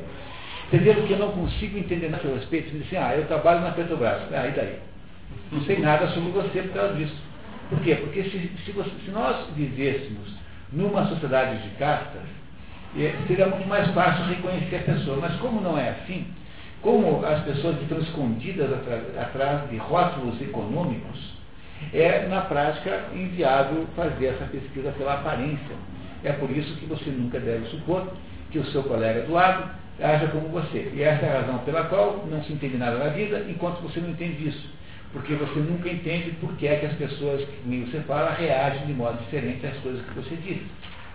Por exemplo, você pega o Jaime Lerner. Para entender o Jaime Lerner, tem que entender o seguinte. Ele só é ele só, ele, não é do mundo político. Ele é um sujeito de primeira casta, um pensador de cidade, que não sabe lidar com o mundo político. É por isso que quando tem que governar o Estado, tem que arrumar algum desses é, fulanos que, que estão com ele, que é o, o Petralha, o Giovanni Gianetti, que é que são? São o pessoal que faz o trabalho que não sabe fazer, que é o trabalho político guerreiro de segunda casa. Não é? Lembra quando morreu o Sérgio, aquele sujeito lá do Fernando Henrique, Sérgio Mota? Lembra que foi uma espécie de comoção nacional? Por quê? Porque o Fernando Henrique é um professor de sociologia. Ele não é de segunda casa. Quem é que fazia o trabalho de segunda casa para o Fernando Henrique? Era o Sérgio Mota. A perda do Sérgio Mota é a perda do poder de ação. Agora, até o caso do Carneiro e do Richa. Por que, que esses dois sumiram da política? Porque esses dois aí são de terceira casta. Um é um pecuarista e o outro era um mascate. O Richard? É. Não é? Não é isso? Esses dois não são do segundo. Quem é que era a segunda casta aqui? O Requião, o Rafael Greca, tudo segunda casta. Mas esses dois não eram, não. Ou seja, o, o Maluf, por que, que o Maluf não dá certo? Porque o Maluf é um camelô. E o do Maluf não vai dar certo nunca na política. Por que, que o Silvio Santos tentou segurar de São Paulo e caiu correndo na primeira etapa que levou? Porque ele é um vendedor de carne. Ele não é do mundo político. O Antônio Emílio de Moraes, por que, que esse aí, primeira vez que falaram no preço do cimento, saiu correndo daquela candidatura que ele tinha à presidência da República? Porque esse é um fabricante de cimento, ele não tem a menor ideia do mundo político. Vocês, vocês entendem o que eu estou dizendo para vocês? Olha aqui, ó, não dá para entender absolutamente nada da estrutura da realidade enquanto você não entende isso que eu estou dizendo. É? Pois isso que eu estou dizendo está sendo dito pelo Goethe aí de outra maneira, sem falar explicitamente no esquema, porque eu acho que ele não conhecia, mas o fato de que ele não conhecia não tem nenhuma importância, porque no fundo esse esquema é universal, porque afinal de contas a humanidade é assim. Qualquer sociedade que você encontre, tenha ou não tenha um esquema de castas, tem uma divisão do trabalho. O que faz o Goethe, portanto? Ele, o que, faz a sociedade da torre? Faz o William Márcio entender que ele não é um artista, que ele é, na verdade, um burguês, mas é um burguês no sentido, não no sentido operacional, como é o seu cunhado e como é o Norberg, mas é um burguês capaz de entender a, a visão, o que, que é? Capaz de entender o quê? Capaz de entender a contribuição civilizatória da casta burguesa ao mundo porque o fato de que há quatro castas significa que há quatro possibilidades de colaboração que se interlaçam, inter, interlaçam não é isso? E que, se, que cooperam entre si. Pois é isso que o Goethe está dizendo. Que é preciso saber quem você é para poder usar então a sua possibilidade de cooperação dentro, da sua, dentro das suas características ontológicas existenciais é possível, então, portanto, produzir este todo que há de ter sentido. Lembra que o Lotário fala para ele? Lotário não, o Iago, fala assim, não é, não é, não é essa capacidade de é, multiplicidade humana, não é de uma pessoa só. mas é do conjunto de possibilidades humanas que se interrelacionam. E qual que é a casta do Lula? Lula, segunda casta, Lula é um, nunca foi operário na vida dele. É guerreiro? É, o sindicalista. Sindicalista, origem, né? O Lula é o quê? É um, é um homem político, mas com toda a clareza. Nunca trabalhou um dia na vida dele. O que é um sindicalista? O sujeito que vive do seu discurso à lei, né? Não é, não é isso? Então, o que, que o Lula é? O Lula é isso, ele é um líder sindical, portanto é alguém de segunda casta. Ele não tem nenhuma concepção própria do que ele diz e faz. Quem é que é a primeira casta que dirige o Lula? É o, o, a dupla Beto Boff, é o, o, a Madina Chauí, é a esquerda brasileira nos seus diversos representantes. O Lula é, é com, com, conduzido intelectualmente por um grupo de intelectuais associados à USP em São Paulo, não é? na sua maior parte, que o, o Marco Aurélio Garcia já é um tipo, eu diria que você tem razão, é um mais primeira do que segunda casta. Isso que é o Lula, ele é um sujeito a serviço de uma de certa ideologia que ele mesmo não criou, que é produzida por essa turma que ele escuta e que tem influência nele. O governador aqui do estado faz tudo que um padre aqui na Lapa manda ele fazer. Dias Larte, Dias Lau, não sei das quantas, um bispo aqui da Lapa, que é um bispo é, formado, um bispo comunista, tem que se dizer com toda clareza, porque ele é de fato, e que é o autor intelectual da ação do Requião, que é uma ação de segunda casta. Né? O Requião é um, Requião é um, é um, é um político, é um guerreiro, típico, típico, típico. Haverá alguém mais guerreiro que o Requião, mais político, nesse sentido da casta, né? ele é tipicamente um político, é completamente é, é, mas o, a- a- o despotismo é uma variação da ação do político. Né? Aí temos o problema de estilo de governo. Mas que ele é claramente um político, isso não há a menor dúvida. Requião é a segunda casa. Acho que.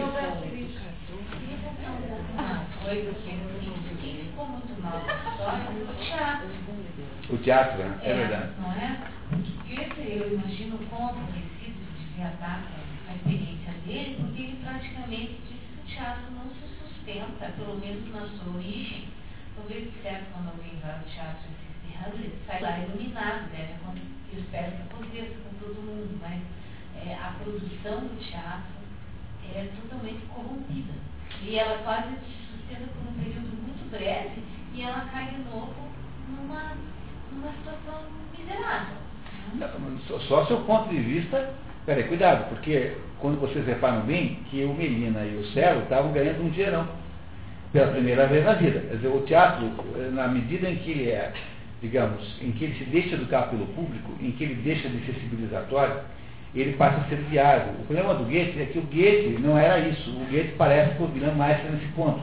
Ele foi diretor, por exemplo, o próprio Fausto começa com, o, o, com, essa, com esse debate. Se vocês repararem, não lembrarem do Fausto, o primeiro Fausto, começa com uma discussão entre o teatro, o autor e, um, e, um, e o diretor, sobre isso, né, sobre se deve ou não deve adequar o teatro ao gosto do público. Está profundamente associado a esse livro, Fausto. E, e aí, então, o que o Goethe está dizendo? Dizendo o seguinte, olha, que o, o teatro é ótimo, é um povinho desgraçado que puseram dentro. Porque esse povinho aí vai transformar o teatro num produto da indústria cultural. E aí, então, ele vira um negócio de milhões. Porque o teatro não dá certo no mundo, mas claro que dá, pô. É, só perguntar para quem produz essas peças aí. Você pega dois, três da Globo, tira a roupa da mulher, arruma uma pecinha estúpida, como todo pai tem uma, todo, toda donzela tem um pai que é uma fera. Né? Por falta da velha. Mas, é, muito bem, mas no seu conceito, no seu conceito goetiano de miserabilidade. É, então é. Pois é, essa, essa é uma decepção que o Goethe tem e que de alguma maneira transpôs para o nosso tempo, porque o problema da arte é esse. O problema. eles passaram a fazer lá uma opereta. É, para ganhar um dinheiro, para dar um. É isso. Então o Hamlet não deixou traço gente. É por isso que o William Meister cai fora desse negócio, porque ele descobre que o teatro era apenas uma ilusão, que por ser um mundinho fechado, onde ele imaginava que houvesse proteção para ele, também é um mundinho dado às suas próprias cretinices internas, né? Quer dizer, um mundinho, um mundinho que tem a capacidade de ser tão medíocre quanto possível. E é isso que ele não quer. E é isso a, é a, a desgraça de Goethe, porque Goethe foi um autor teatral extraordinário, Efigênia, de acordo com alguns autores, é a maior peça dos últimos tempos, da século XIX, de Goethe. Ele fez o Fausto, o Fausto 1 e o Fausto 2 são imontáveis, tá? O Fausto 2 e o Fausto 1 até que daria para fazer. Mas não é possível montar o Fausto 2. Duvido que alguém tenha feito isso na vida. Porque não é uma peça de teatro de verdade. É, é, um diálogo teatral. É impossível montar aquele negócio. Impossível, impossível, impossível. Não obedece nenhuma regra da estrutura teatral clássica, nada, nada, é impossível montar. Portanto, Goethe não era um desconsolado com o teatro, ele é desconsolado com essa desvirtuação que ele descreve eh, na situação Hamlet contra o Opereta, né, que havia ali. Não é? Você tem toda a razão, é isso mesmo.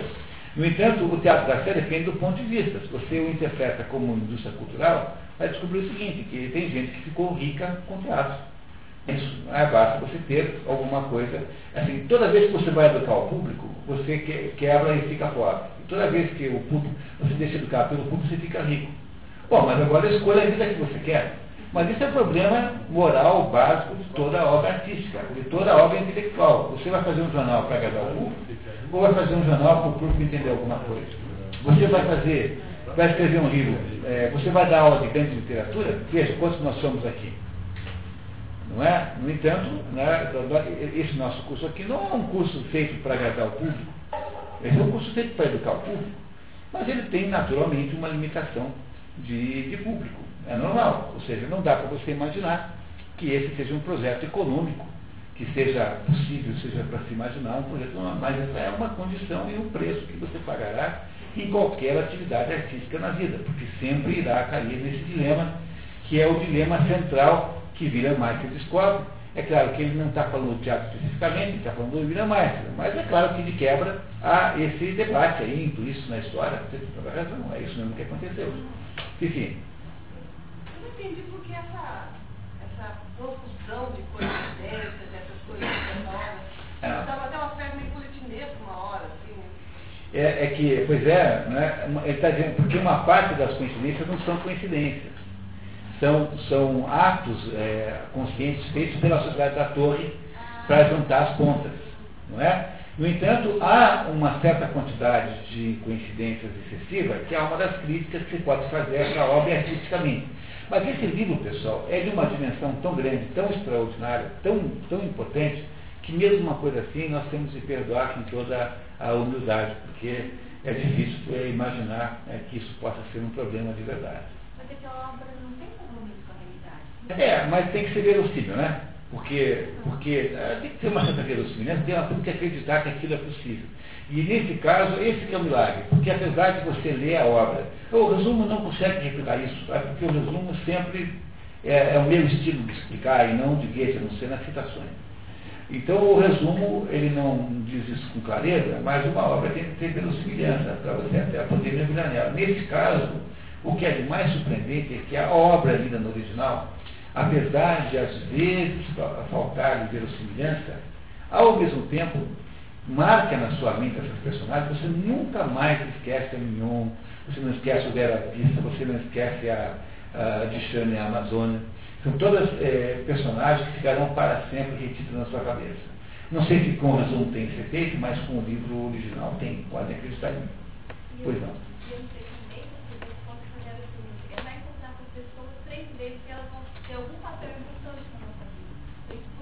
É, no entanto, não esquecer nunca que a, a, a ideia central do Goethe é de você não deixar o destino conduzir a sua vida. Que é o que o homem que é de verdade, a pessoa humana, né, o homem aqui no sentido de ser humano, que é de verdade vitorioso, é aquele sujeito que fará a sua a vocação, embora o destino possa produzir toda espécie de obstáculo e de controvérsia. É, porque aí ele acha que ele fez isso. Compreendendo? Esse é o William Meister, é uma melhor de todas as, as, os livros guia da própria filosofia de Goethe. Se você reler o Fausto de Goethe, se você já leu alguma vez e for reler agora, você entenderá muito melhor